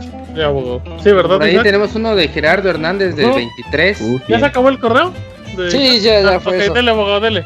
Eh, dice Gerardo Hernández, ¿qué onda? Fueron a ver el estreno de eso, o eso ya lo tenían bien estrenado. Fueron a ver, ¿alguien fue acá? No, sí, no, Yo sí fui, sí, sí. Está bien la película, eh, me divirtió. Me ¿Palomitas o sin palomitas? A mí me molestó lo, ¿Cuántas palomitas? Me molestó lo cursi que es. ¿La suerte de conejo o no hubo suerte, de conejo? De conejo no, Yuyos. No, no hubo. Dicen, por cierto, ¿vieron la trollada que se aventó Canal 7 con el capítulo de Niño en el Pozo el mismo día que se dio el que no había nadie en la escuela? Uy, sí, güey, no mames, el cabrón ese, güey, deben darle un premio Grammy este, mezclado con un... Con un Oscar. Con, un Oscar. ¿Y cómo se llama el que los dan a los periodistas? Eh, Pulitzer, Simón. Pulitzer. Pulitzer. Eh, dice, ay cabrón, espérense. Uh, abogado. ¿Qué pasó? Camuy se prende el Camuy Ah, no. Dicen, ¿creen que fue como la autoridad de PlayStation 4 a Xbox One en el E3? Quizás. pues al principio fue gracioso para mí, pero contra Televisa, pero y después sí considero que fue manchado porque mucha gente estuvo horas intentando ayudar a la causa. ¿Ustedes qué, piensan? Pues sin querer entrar tanto a debate, porque pues ya son temas como que más pesaditos, pues es por suerte, digo, por suerte se rescataron vidas, este vidas, no. No, yo creo que más, que nada, pues ahora es que clavarte en un tema de si pusieron un capítulo o no, como que no, eran prioridades, ¿no? o sea, que la pregunta dice que, ¿qué consideras si estuvo, o sea, eh, lo que pasó en el colegio, no tanto. Ah, perdón, güey, perdón, perdón. No, pues es que esas cosas ya no. Parece que hay, hay mucha información que todavía no se va a seguir saliendo con estos meses y ahorita toda esa especulación, la verdad. Así es. Dice, saludando como siempre, ahora que están en stand-by y ando de flojo en mi casa, ahora con el sismo, ¿cómo están los amigos del cast con lo del temblor? ¿Cómo le fue a Camus y a Isaac? ¿Pudieron ayudar? ¿Ya ustedes mandaron algo? Pues, pues afortunadamente todo bien, ¿no? Por parte de todo el staff. Todo bien, muy bien. ahí con lo que hemos podido. Y bueno, que estén bien y sigan bien. Creo que está de más, pero aprovecho el espacio que ustedes me dan a enviar este correo y mandar un buen saludo a toda la gente que estuvo de voluntario. Ver las fotos y videos de internet, creo que no alcanzan las palabras para agradecer a todas esas personas. Sí hay compromiso en este país, sí hay un chingo de gente, de buena gente, y creo que seremos de pie si nosotros, ya sea del norte o del sur, que no salimos afectados, mandamos ayuda como podamos. Así es, amigo, seguimos de pie, eso fue lo bueno. Gracias. Eh, Muy bien. Mi Kamui. A ver, el siguiente. Sí, eh, el de Naoto. Ese, ese sigue. Dice, saludos a todo el grupo de Pixelania. Hola Pixelanios, aquí mandando un humilde correo para ver si puedo salir en el programa. En lo personal, tengo más o menos como un año y medio escuchando el programa. De todo lo que he escuchado, todo lo que he escuchado me ha gustado incluso. Escuché como dos o tres veces los últimos Pizza Podcast musicales que hubo desde que escuché, eh, bueno, desde que escuché esos episodios me encantó el ambiente. Espero que vuelvan a hacer otra vez algo así parecido o si conocen algún podcast musical de videojuegos que me recomienden será bienvenido. Es cada fin de eh, temporada. exacto. de videojuegos no, pero conozco un Abocas que sí está bueno. Sí. Ok. Eh, yo siempre los escucho en el editado desde mi teléfono ya que así los puedo escuchar con más calma. Ah, yo ahora no cuento con ninguna consola. ¿Ah? La, okay. la, última la última consola que tuve fue el Wii. Pero lo vendí por falta de tiempo para jugar. Ah. Pero ahora ando pensando. ¡Sí! ¡Mario! Pero ahora ando pensando en comprar. No interrumpan con Toneo a Kamui que es de mala suerte. ¿Y luego Kamui? No, no Nos faltan mil correos. Sí, eh, ando pensando en comprar PlayStation 4 Pro, ya que me gusta la marca PlayStation y controles. Pero tengo duda, ya que pienso que saldrá el Play 5, ya que el Xbox lanzó el último, eh, bueno, el último en consolas. Nada, le pega mucho. ¿Quién mandó el correo Pixemoy? Naoto. Ah, Naoto, perdón. ¿Qué opinas? ¿Me compro el Play 4 Pro o me espero Cómpratelo ya. De hecho, cómprate el sí, que se lo Pro, el normal, el que sea. Cómprate el Play 4 y juega todo lo que hay ahorita. Steam y que ya compre el 5 en Amazon, ya está la preventa. Uy, déjalo reseño. Compre Play 4. 10 de una vez en Amazon. una computadora y ya. Y ahí trabaja para. El con el mes que trae de Plus, que descargue Metal Gear y ya tiene juego para todo el mes. Uy, abogado, de hecho son como 14 días, pero es buena idea, buena idea. Me despido y les mando un gran saludo y abrazo a todos y espero mandar correo acá, eh, bueno, el próximo lunes. Muy bien, gracias. Eh, pues, Moy, eh, ¿tienes algo o te damos ah, tiempo para Tengo uno un poco. Eh, uno de José Eduardo Juárez. ¿Uno de quién? Uno de José Eduardo Juárez. No, vamos con los atrasados ahorita, ¿no? No, de aquí a que lo busque el Moy. una vez. No, chance, léelo, léelo, Moy, léelo. ¿El correo? No, ¿qué onda? Sí, léelo, Moy. Dice, hola amigos pixelanios. Pues es la primera vez que me animo a escribirles por aquí, los he estado escuchando desde las sombras por más de dos años. La verdad es que no recuerdo bien cómo conocí el podcast, pero se vuelve parte de mi rutina es cargarlo cada lunes e ir escuchando en la semana mientras manejo. La primera vez que me animé a escribirle a uno de ustedes fue a Isaac para pedirle recomendación de unos audífonos, por cierto, excelente recomendación. Y recuerdo que le escribí por Twitter y ocurrió algo extraño, de modo que parecía que me había contestado, pero no se leía el mensaje. Yo pensé que eran muy payasos los pixeláneos, ya me lo esperaba, pero después resultó que Isaac se había seguido intentando contestarme ya me estaba apareciendo su respuesta. Platicamos un poco, seguí su recomendación y pensé que era buena onda. Desde ese momento me animé a contactar más con ustedes. Entré a jugar Mario Kart 8, ARMS, entré al torneo de ARMS. Y la verdad es que jugar mientras tenía el stream me dio la sensación de estar ahí con ustedes, aunque tuviera medio minuto de retraso. Pero sobre todo la sensación de estar con un grupo de amigos jugando en línea, que por una u otra razón nunca he podido tener un grupo tan constante como el que tienen ustedes. Pero tengo que confesarles que a posterior a estos eventos me siento más unido a ustedes. Te cargo el podcast con más emoción para que antes de escucharlos ya está pensando en comprar Street Fighter para poder jugar más con ustedes. Ven, yo no soy el único que tiene año y medio de atraso de en el Street Fighter. Ah, bueno, ya para terminar este Fighter 4, les escribía para felicitarlos por el podcast. Sigan con el buen trabajo, el buen humor y esa forma de contarnos todas las novedades del mundo de videojuegos. Les mando un fuerte abrazo, José Eduardo, alias El Isidro, de Ams. Muchas gracias. Ajá. El Isidro, güey. que no correos. Ya, a ver, que No dejen que las granadas que el abogado se avienta solito enfrente de su propia cara. Los Era de humo, chingada madre. Allá salió, el abogado es la mochila de. abogadito. Era de humo. Dale un abrazo, Moy, por lo menos. No, un abrazo. Un abrazo, José Eduardo. Qué mal, dicen Moy. Muy bien, perfecto. Sigamos en lo que Yuyo no sé o quién enseguida. A ver, ¿qué Sandoval, ¿no? Va, va, va, va, va. 25 de septiembre. Eh, hola, no, abre, este 25, pues el vale que se Sandoval después del de Nauto. Hola, Pix amigos. Ya, no, no lo llevamos. Dale, dale, dale, dale. Hola Pix amigos, espero que no les haya afectado mucho el sismo del pasado martes, bueno, de hace dos martes. Y pues con este excelente Pixel Podcast vamos regresando a la rutina. Pues como ya es costumbre, les hago unas preguntas. ¿Para cuándo la reseña de Metroid? Uy, ahorita ya, ya. Hace, hace 20 minutos. Check ya, check. ¿De qué juego del pasado 8 o 16 bits les gustaría que hicieran un remake en la actualidad? Muy otro. Otro check, ahí está. Wario. check. Saben, me gusta mucho escuchar el Pixel Podcast, comiendo botana y jugando 3DS. ¿Y por qué no tomar una bebida de cebada? Aunque solo lo puedo hacer en la, en la última hora, pues salgo a las 10 del trabajo. Igual lo vuelvo a escuchar en la semana para aligerar la espera del próximo Pixel Podcast. Por cierto, ya ando esperando el próximo baúl de los pixeles. que no es el de Bioshock, sino ya es el de Dead Space. Si no es por el momento, les agradezco por hacer de los lunes algo excelente y les mando saludos deseándoles lo mejor de la vida. Bye. ¿A quién fue? Muchas gracias a GC Sandoval. Gracias, gracias, GC, muy bien. Yo tengo eh, nuestro correo de Cristian García que nos oh. manda saludos desde la tierra de los canguros. Se quería preguntarles si los juegos que reseñan se los dan las desarrolladoras y un porcentaje de cuántos juegos les dan las desarrolladoras. ¿Qué, pregunta tan exacta? sí. De todo un poco. Porcentaje ahí, comprado otro regalado. A veces sí, a veces no. Otro prestado, otro robado, como el caso del eh, Varía. Ajá, otro robado. Sí. Ah, qué poeta, Yuyo. Si luego Isaac. Si quieres. Y si se puede saber qué empresa es la que más juegos les da. y si me pueden decir a qué correo mandarles. y si pueden decir no quiere, no quiere también no quiere, no quiere también saber los ingresos de Amazon bueno, déjelo, dedicamos ¿Cuántas, ¿Cuántas empresas fabrica el abogado? Cosas así, al año.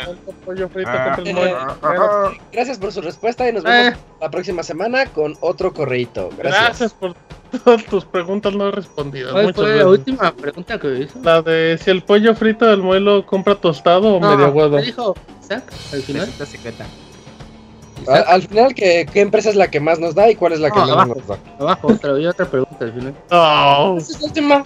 Al abogado le encanta que le den, güey, pero pues de empresas no sabemos. ¿Qué más? Sigan, sigan, corran que Mario Gregorio Sánchez. A ver, Mario Gregorio Sánchez dice. como y no perdón. Pues buenas noches, estimados Pixie hombres super varoniles y sudados. Ahora, ahora que sé que. Ahora, ahora que se sobresaltan las cualidades de Nintendo Switch, Switch Kun. Eso hago. Parece ser que sus fans recalcan demasiado el hecho de usarlo cada que visitan a su amigo, el siempre sucio, en el baño. Por, por eso platíquenos qué porcentaje de uso le. ¿Qué porcentaje de uso le dan al Nintendo Switch en el baño?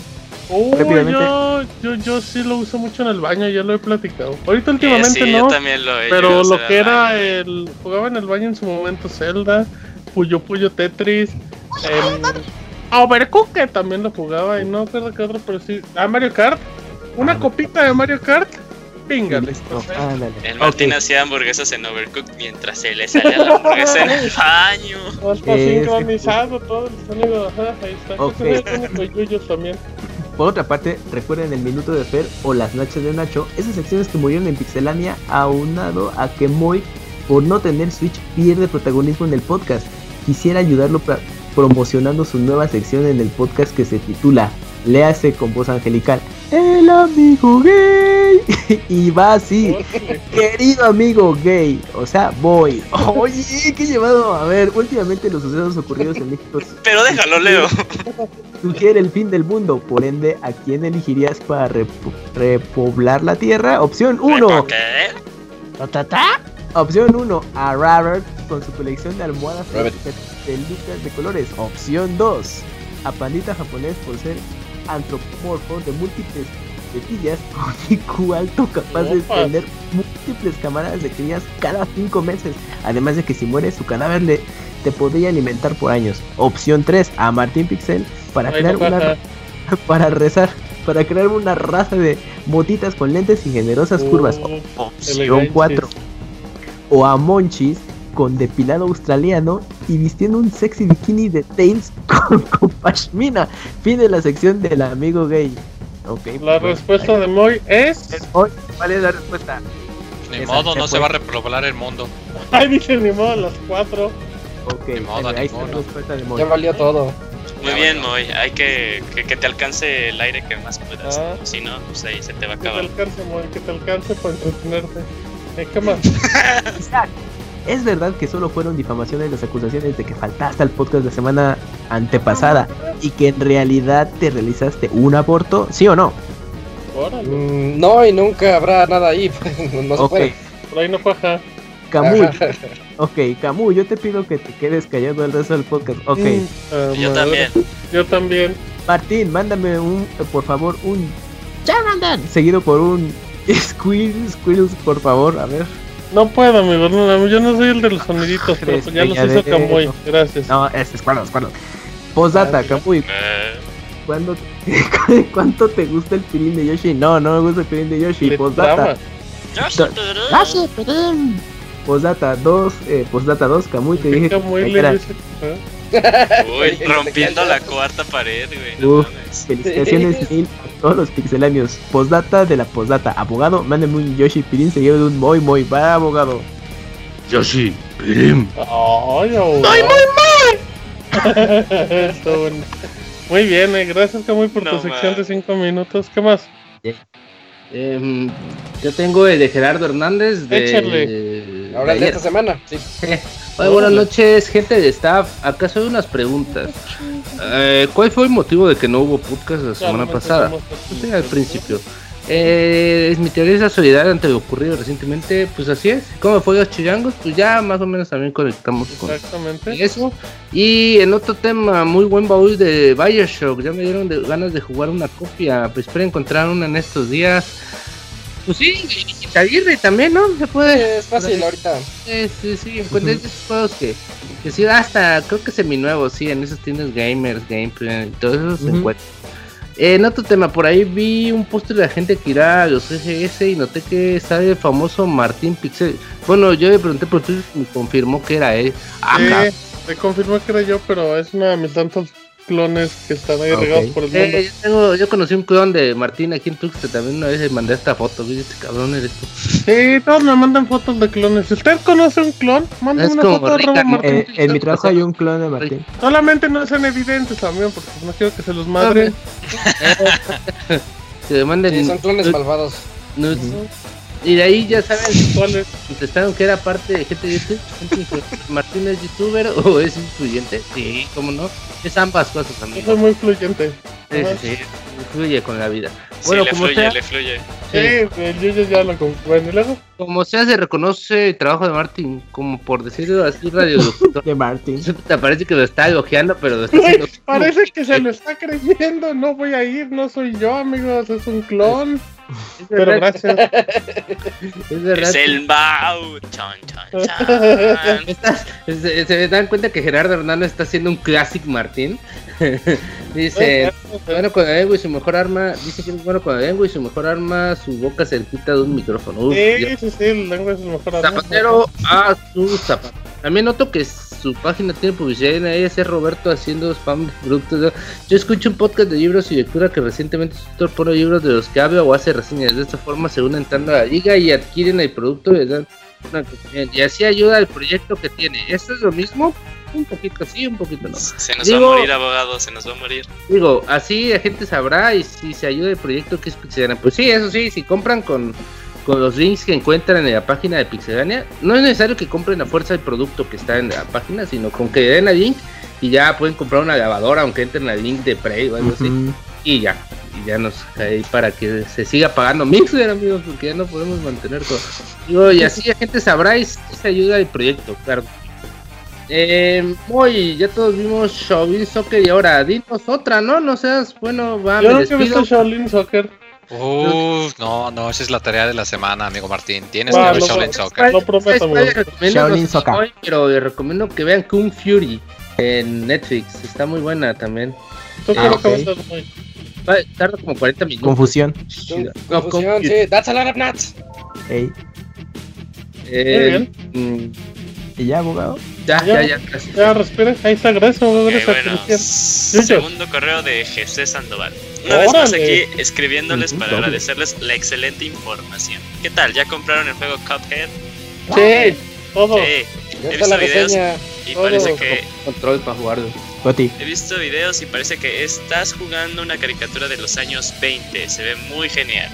Por cierto, ¿qué opinan de la calificación que le dio IGN a Star Fox 2? ¿Cuánto le dio, güey? ¿Cinco? Cinco, sí. Ay, no manches, calificándole las gráficas, güey. Sí, bueno, no pues él califica lo que se le antoja, Bueno, eso sí. Todo es de Too Much Water, ¿no? ¿Eh? Mucha agua, es mucho espacio. Hay mucha agua. Sí, bueno, continuemos. Hablando de eso, me estaba dando cuenta que la versión beta tenía una opción de lock, al igual que el Star Fox 64. Al atacar a un enemigo y la versión final que viene el SNES Mini ya no la trae. ¿Alguien de ustedes usó el Commodore 64? No. No. no. Eh, que estaba bien, eh, es que estaba viendo la noticia de que sacarán una versión mini de ese Commodore 64. Ya pasé muchas horas jugando varios títulos y copiando programas y juegos en Basic. Era muy chido hacer tus propios juegos, aunque un tanto limitados. Me despido mandándoles saludos y esperando tengan una noche de descanso. Nos vemos, Pixe Cuates. Uh, muy bien, ¿qué más? El siguiente de NES. Bueno, el de NES. Hola pixelanios, como el 2 de octubre jamás se olvida, cuenten y digan a qué movimiento estudiantil pertenecieron. El Martín al movimiento Liberación del Brasier, grupo femenil en contra del uso del brasier que simboliza la opresión de la sociedad machista. Causa, causa con la que Martín se solidarizaba y también por las marcas que le dejaba el sostén, pero que en el futuro eh, deja, eh, deja esa, dejar esa prenda le ayudó a amamantar muy bien al motita. Robert, a la Sociedad de los Poetas Pedos, grupo que reunió a los grandes exponentes del albur de su generación, donde cualquier motivo era bueno para reunirse a chupar y tomarse unas chelas, dejando un legado que puede ser apreciado en la actual generación de albañiles. El MOI al grupo Mujeres al borde de ataque de nervios, movimiento cuyo objetivo era moderar todos los impulsos y tendencias de aquellos hombres que se les quebraba la mano y les tronaba la, la reversa. Él dispuso la, reserva. Que al no conseguirlo dio paso a las ahora conocidas locas sin control. El abogado al movimiento rural Selva Mágica, donde exigían al gobierno podar las ramas de los árboles para un fácil acceso a las lianas, subsidios al transporte que consistían en una zanahoria atada a un palo para hacer caminar al burro, no mames. ¡Órale! Y libre acceso a espacios públicos vestidos con taparrabos. El triunfo de la modernidad y ¡pum! directo a la luna. y saca el feliz al movimiento Vírgenes por Naturaleza, donde cualquiera que fuera frenzoneado era bienvenido, con torneos de Pokémon todos los días, competencias de correr como Naruto y debates acalorados sobre la cronología de Zelda. Era el lugar indicado para disminuir la tasa de natalidad. julio a la organización Septiembre Negro, grupo que buscaba derrocar la ideología del septiembre sin FAP, con la distribución de revistas H para hombres, más aperturas de cines porno y la libre entrega de pañuelos desechables, con reuniones grupales a las 11 de la noche. Saludos desde Tlatelolco. Gracias, muy amable. Ahora sí tengo aquí el siguiente que es de José Eduardo Juárez. Órale. Nos pone, hola amiguitos pixelanios. Pues es la primera vez que lo leo escribirles. Ah, sí, ese lo leyó Moy. Ah, sí es cierto. Isaac es un un Moy, hice un Moy. El de Star Starkle. El de Benítez Calvo ya, ¿no? De Benito. Alejandro F. El señor Camelo. Écheselo, écheselo ustedes, a ver, a Camoy. A ver, Eh, Daniel Benítez. Desde, a ver, Star, Stark Tackle describe saludos vulgares. Desde Puebla, desde Puebla, Los Ángeles, que se caracteriza por su camote y su mole. Si quieren o se les antoja, les envío. eh, se, les, se los envío que es lo, lo más tradicional. La leche de Zacatlán se las quedo a deber porque es más lejos. Claro. No es en Puebla, capital. Ya entrando en materia de videojuegos, quisiera saber cuál ha sido el juego que más los ha espantado o de plano que los hizo no dormir a gusto. Rápidamente, A mí me da mucho miedo Silent Hill en su momento. Silent Hill 1 a mí también. Fatal Frame Miedo, 1. miedo es Outlast, el 1. Órale. Qué milenio. Ok, Ah, ah, mucha- ah, es que no me daba miedo antes, amigo. Eh, qué valiente, chingado, muy bien. muchas gracias por su tiempo en su genial podcast. Sonidos para Kamui. ¿Qué pasó? Postdata. Ah, Postdata. se Pinche combo que- por tres, güey. dice que- Julio, se dice que todo lo que se escribe es responsabilidad del mismo, pero hago la aclaración de que los alburos fueron previa autorización del más feliz de los pixeláneos. Buenas noches. Ah, eso es- ¿Ya lo entendiste? Dicen. Voy. ¿Qué Voy dice con Moy? Daniel, Daniel Benítez Calvo. Échale. Uf, Dicen, hola amigos de Pixedania, saludos desde la Ciudad de México. Soy su fan desde el programa 86. Sin embargo, durante un tiempo dejé de escucharlos porque me hartaba que en el programa se la pasaban diciendo mamada y media que no eran videojuegos. Pero poco a poco retomé la escucha ya que de nuevo me agradó su plática con la que llevan el programa y agradezco de que bajaran a su joteadera. Me he puesto en contacto en un par de especiales, la verdad es que se me complicaba escucharlos en vivo y por lo general escucho la descarga, pero bueno, a lo que me truje. Traté de participar en especial de Half-Life, pero para mi suerte no lo hicieron en vivo y valió pito. No pude compartir mi opinión, así que les dejo un par de curiosidades y pido disculpas por el tiempo transcurrido entre el especial y estos comentarios que quiero, pero quería compartirlos con un adendum aprovechando un poco el remake, el remake de Half-Life con un par de datos duros que les encantarán. Conocí. Half-Life gracias a que en la colonia había un café internet que visitaba, a donde a su vez tenía de cliente un ruso que estaba de intercambio estudiando en órale. El ruso le dejó, que bueno que era ruso y no una rusa, le dejó al dueño Así de que mal, ¿no? Eh, qué mal. ¿Por qué? ¿Qué tiene de bueno? con sus mods de Counter-Strike, Day of Defeat, Team Fortress y Ricochet.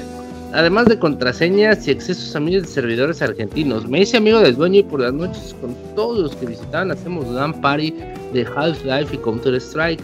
Jugamos casi por dos años y así hasta que la esposa de dueño se encabronó porque ya no nos cobraba el tiempo. Además de que empezamos a llevar chelas, botanas, cigarros y salimos de ahí todos los viernes y sábados alrededor de las mujeres alrededor de las 5 de la mañana, así que se terminaron las noches de diversión. Ya con el release de Counter Strike Source volvimos a jugar LAN en el mismo lugar, pero ya varios estaban más quedados en WoW y la verdad el poder reunirnos fue cada vez más complicado. Cuando salió la primera versión de Orange Box, el juego incluía un juego vía streaming en ese momento. Yo contaba con mi modem de 512 kilobytes y tardaba alrededor de 20 minutos en poder descargar y descargarlo. Además de que al salir todo el caché se eliminaba y si querías volver a jugar deberías repetir el proceso de descarga. Recuerden que Steam no es la plataforma interface, la interfase que Interface. hoy día.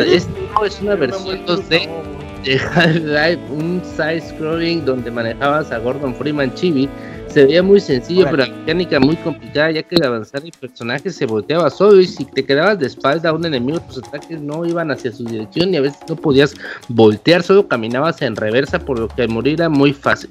Solo tenías salto y golpe y golpe disparo, aburrido un poco, por eso sinceramente nunca lo terminé. El problema es que posteriormente se lo dieron de baja y ya nunca pude jugarlo hasta hace un par de días que me topé con que si pones el siguiente URL de en tu navegador de Steam, eh, dos puntos diagonal, diagonal, install, diagonal 92, si tienes abierta tu sesión de Steam puedes instalarlo gratis. Para el caso de juego Black Mesa, como recordarán, hay un remake de Half-Life con el engine Source, el cual sin embargo no agrega muchas mejoras. Para el caso de Black Mesa, desafortunadamente aún no está terminado ya que el nivel 6 fue anunciado el verano de este año y ahora está anunciado para diciembre. Esperemos que ahora sea verdad ya que el juego salió desde mayo de 2015. Tiene muchos detalles agregados y lo recomiendo mucho. Según reutilizaron el motor Source, pero la mejora sí es muy notoria, inclusive se ve mejor que Half-Life 2 con la última actualización. También dejo un outro de Codename Gordon de YouTube y un par de fotos de mi colección de juegos de YouTube. Y deja ahí las fotos y el link y trataré... No, pues sí quería estar en el especial, güey. Sí.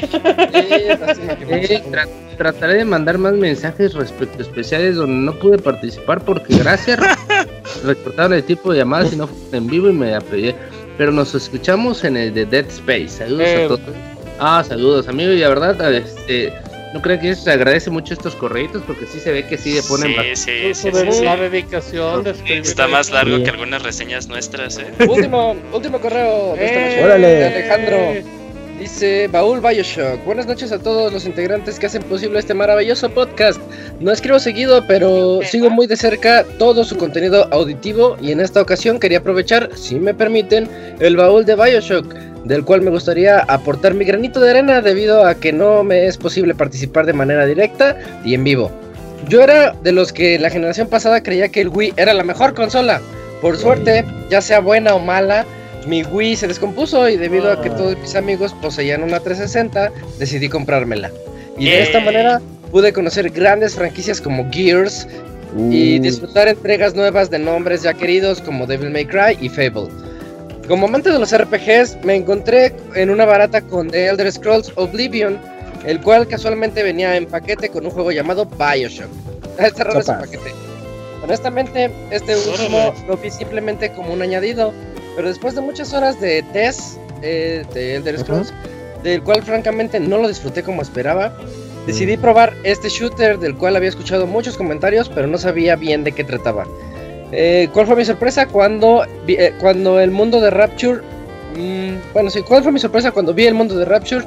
La angustia de la voz y las pisadas de los Big Daddies y la locura de los habitantes tan memorables como algunos jefes del juego me llenaron de asombro debido a lo complejo que podía ser una historia dentro de este género. En mi humilde opinión, si bien los plasmids son un buen concepto y encajan en la narrativa, creo que las mecánicas pasan un poco a segundo plano. Yo también pienso eso. Y si tuviera alguna queja sería la constante necesidad de hackear cada una de las máquinas de las tiendas, etcétera, que de todo lo que te encontrabas. Debido a que ya me excedí mucho y prefiero evitar spoilers, solo quería agradecerles el esfuerzo que realizan por crear este tipo de contenido y aunque para muchos sea un poco complicado participar de manera directa, estoy seguro que muchos como yo de verdad valoramos ese trabajo que se hace. Saludos desde el rancho vecino de San Luis. Postdata, Moy, te amo de la manera más heterosexual posible. Eso no se puede, Moy, te quieren hacer cosas. No, gracias, pero no es correspondido. Ah. con gracias era suficiente, Moy. La hora SAT patrocinada por Moisés. Y justo cuando acabamos. Sí, pero nos llegó otro correo, amigo. Ah, dale, dale. wow. Ok, bélico. Eh, muy buenas noches, Pixelbanda. Tiempo ya sin escribirles. Casi desde febrero, si no mal lo recuerdo. Y han pasado muchas cosas. Desde el E3 que nunca termino de cuajar. Las anunciadas consolas en 4K, pero sin juegos que aprovechen esa cualidad. Y hasta las sorpresas de días anteriores con Bethesda y sus fregazos por la portátil casera de Switch. Las tristes decepciones de FIFA 18 en esta misma plataforma. Y claro, está esas increíbles escenas de Red Dead Redemption 2 que me hacen querer ser un vaquero. Pero bueno, esta nochecita me gustaría preguntarles qué opinan de la revisión de que tuvo la PlayStation VR eliminando la gran cantidad de cables y la inclusión de audífonos. ¿Creen que mejore la pantalla? Ya que la anterior, cuando prestabas mucha atención, llegaba a notarse el cuadriculado pixelaje de las mismas. Bueno, eh, bueno, creo que va a mejorar. Creo que no hay muchas mejoras más que los básicos, ¿no? Que sienta ya sea más cómodo y creo que ya, ya permite la función HDR en la consola que antes con la interfaz como que bloqueabas eso. Pero no, no creo que haya cambios más allá de que sea una versión un poquito más cómoda y manteniéndose en el precio. Ok, sin más por el momento me despido, pero no sin antes hacerles un recordatorio sobre este evento que a mi gusto es mucho mejor que lo que se convirtió el EGS Live. Me refiero al Squall Fest 2017. Uf, Goti. Que cuenta con estrellas de nivel internacional como el Robert, maestro de los juegos de pelea, Martín, el erudito en Rocket League, Monchis, el cuentazo de los videojuegos. Isaac, pantalones puestos por confirmar, el abogado interrumpiendo a todos, quizás también el niño de la ocasión pasada esperando que lleve cobija y claro, los buenos amigos que nos acompañan en los podcasts y baúles. No falte. El niño. El niño, niño. Duérmete. Ay, güey, Famosos invitados: Julio Ivanovich, el buen Fer, Uf, el Didier, Osiris, Paco Pastrana y la Sirenita. Hashtag no faltó el parches. Faltó el parches. Oh, ah, nos faltó el parches, gracias. Ok, muy bien. This is back. This is back, el abogado es back. Fue bélico, ¿verdad?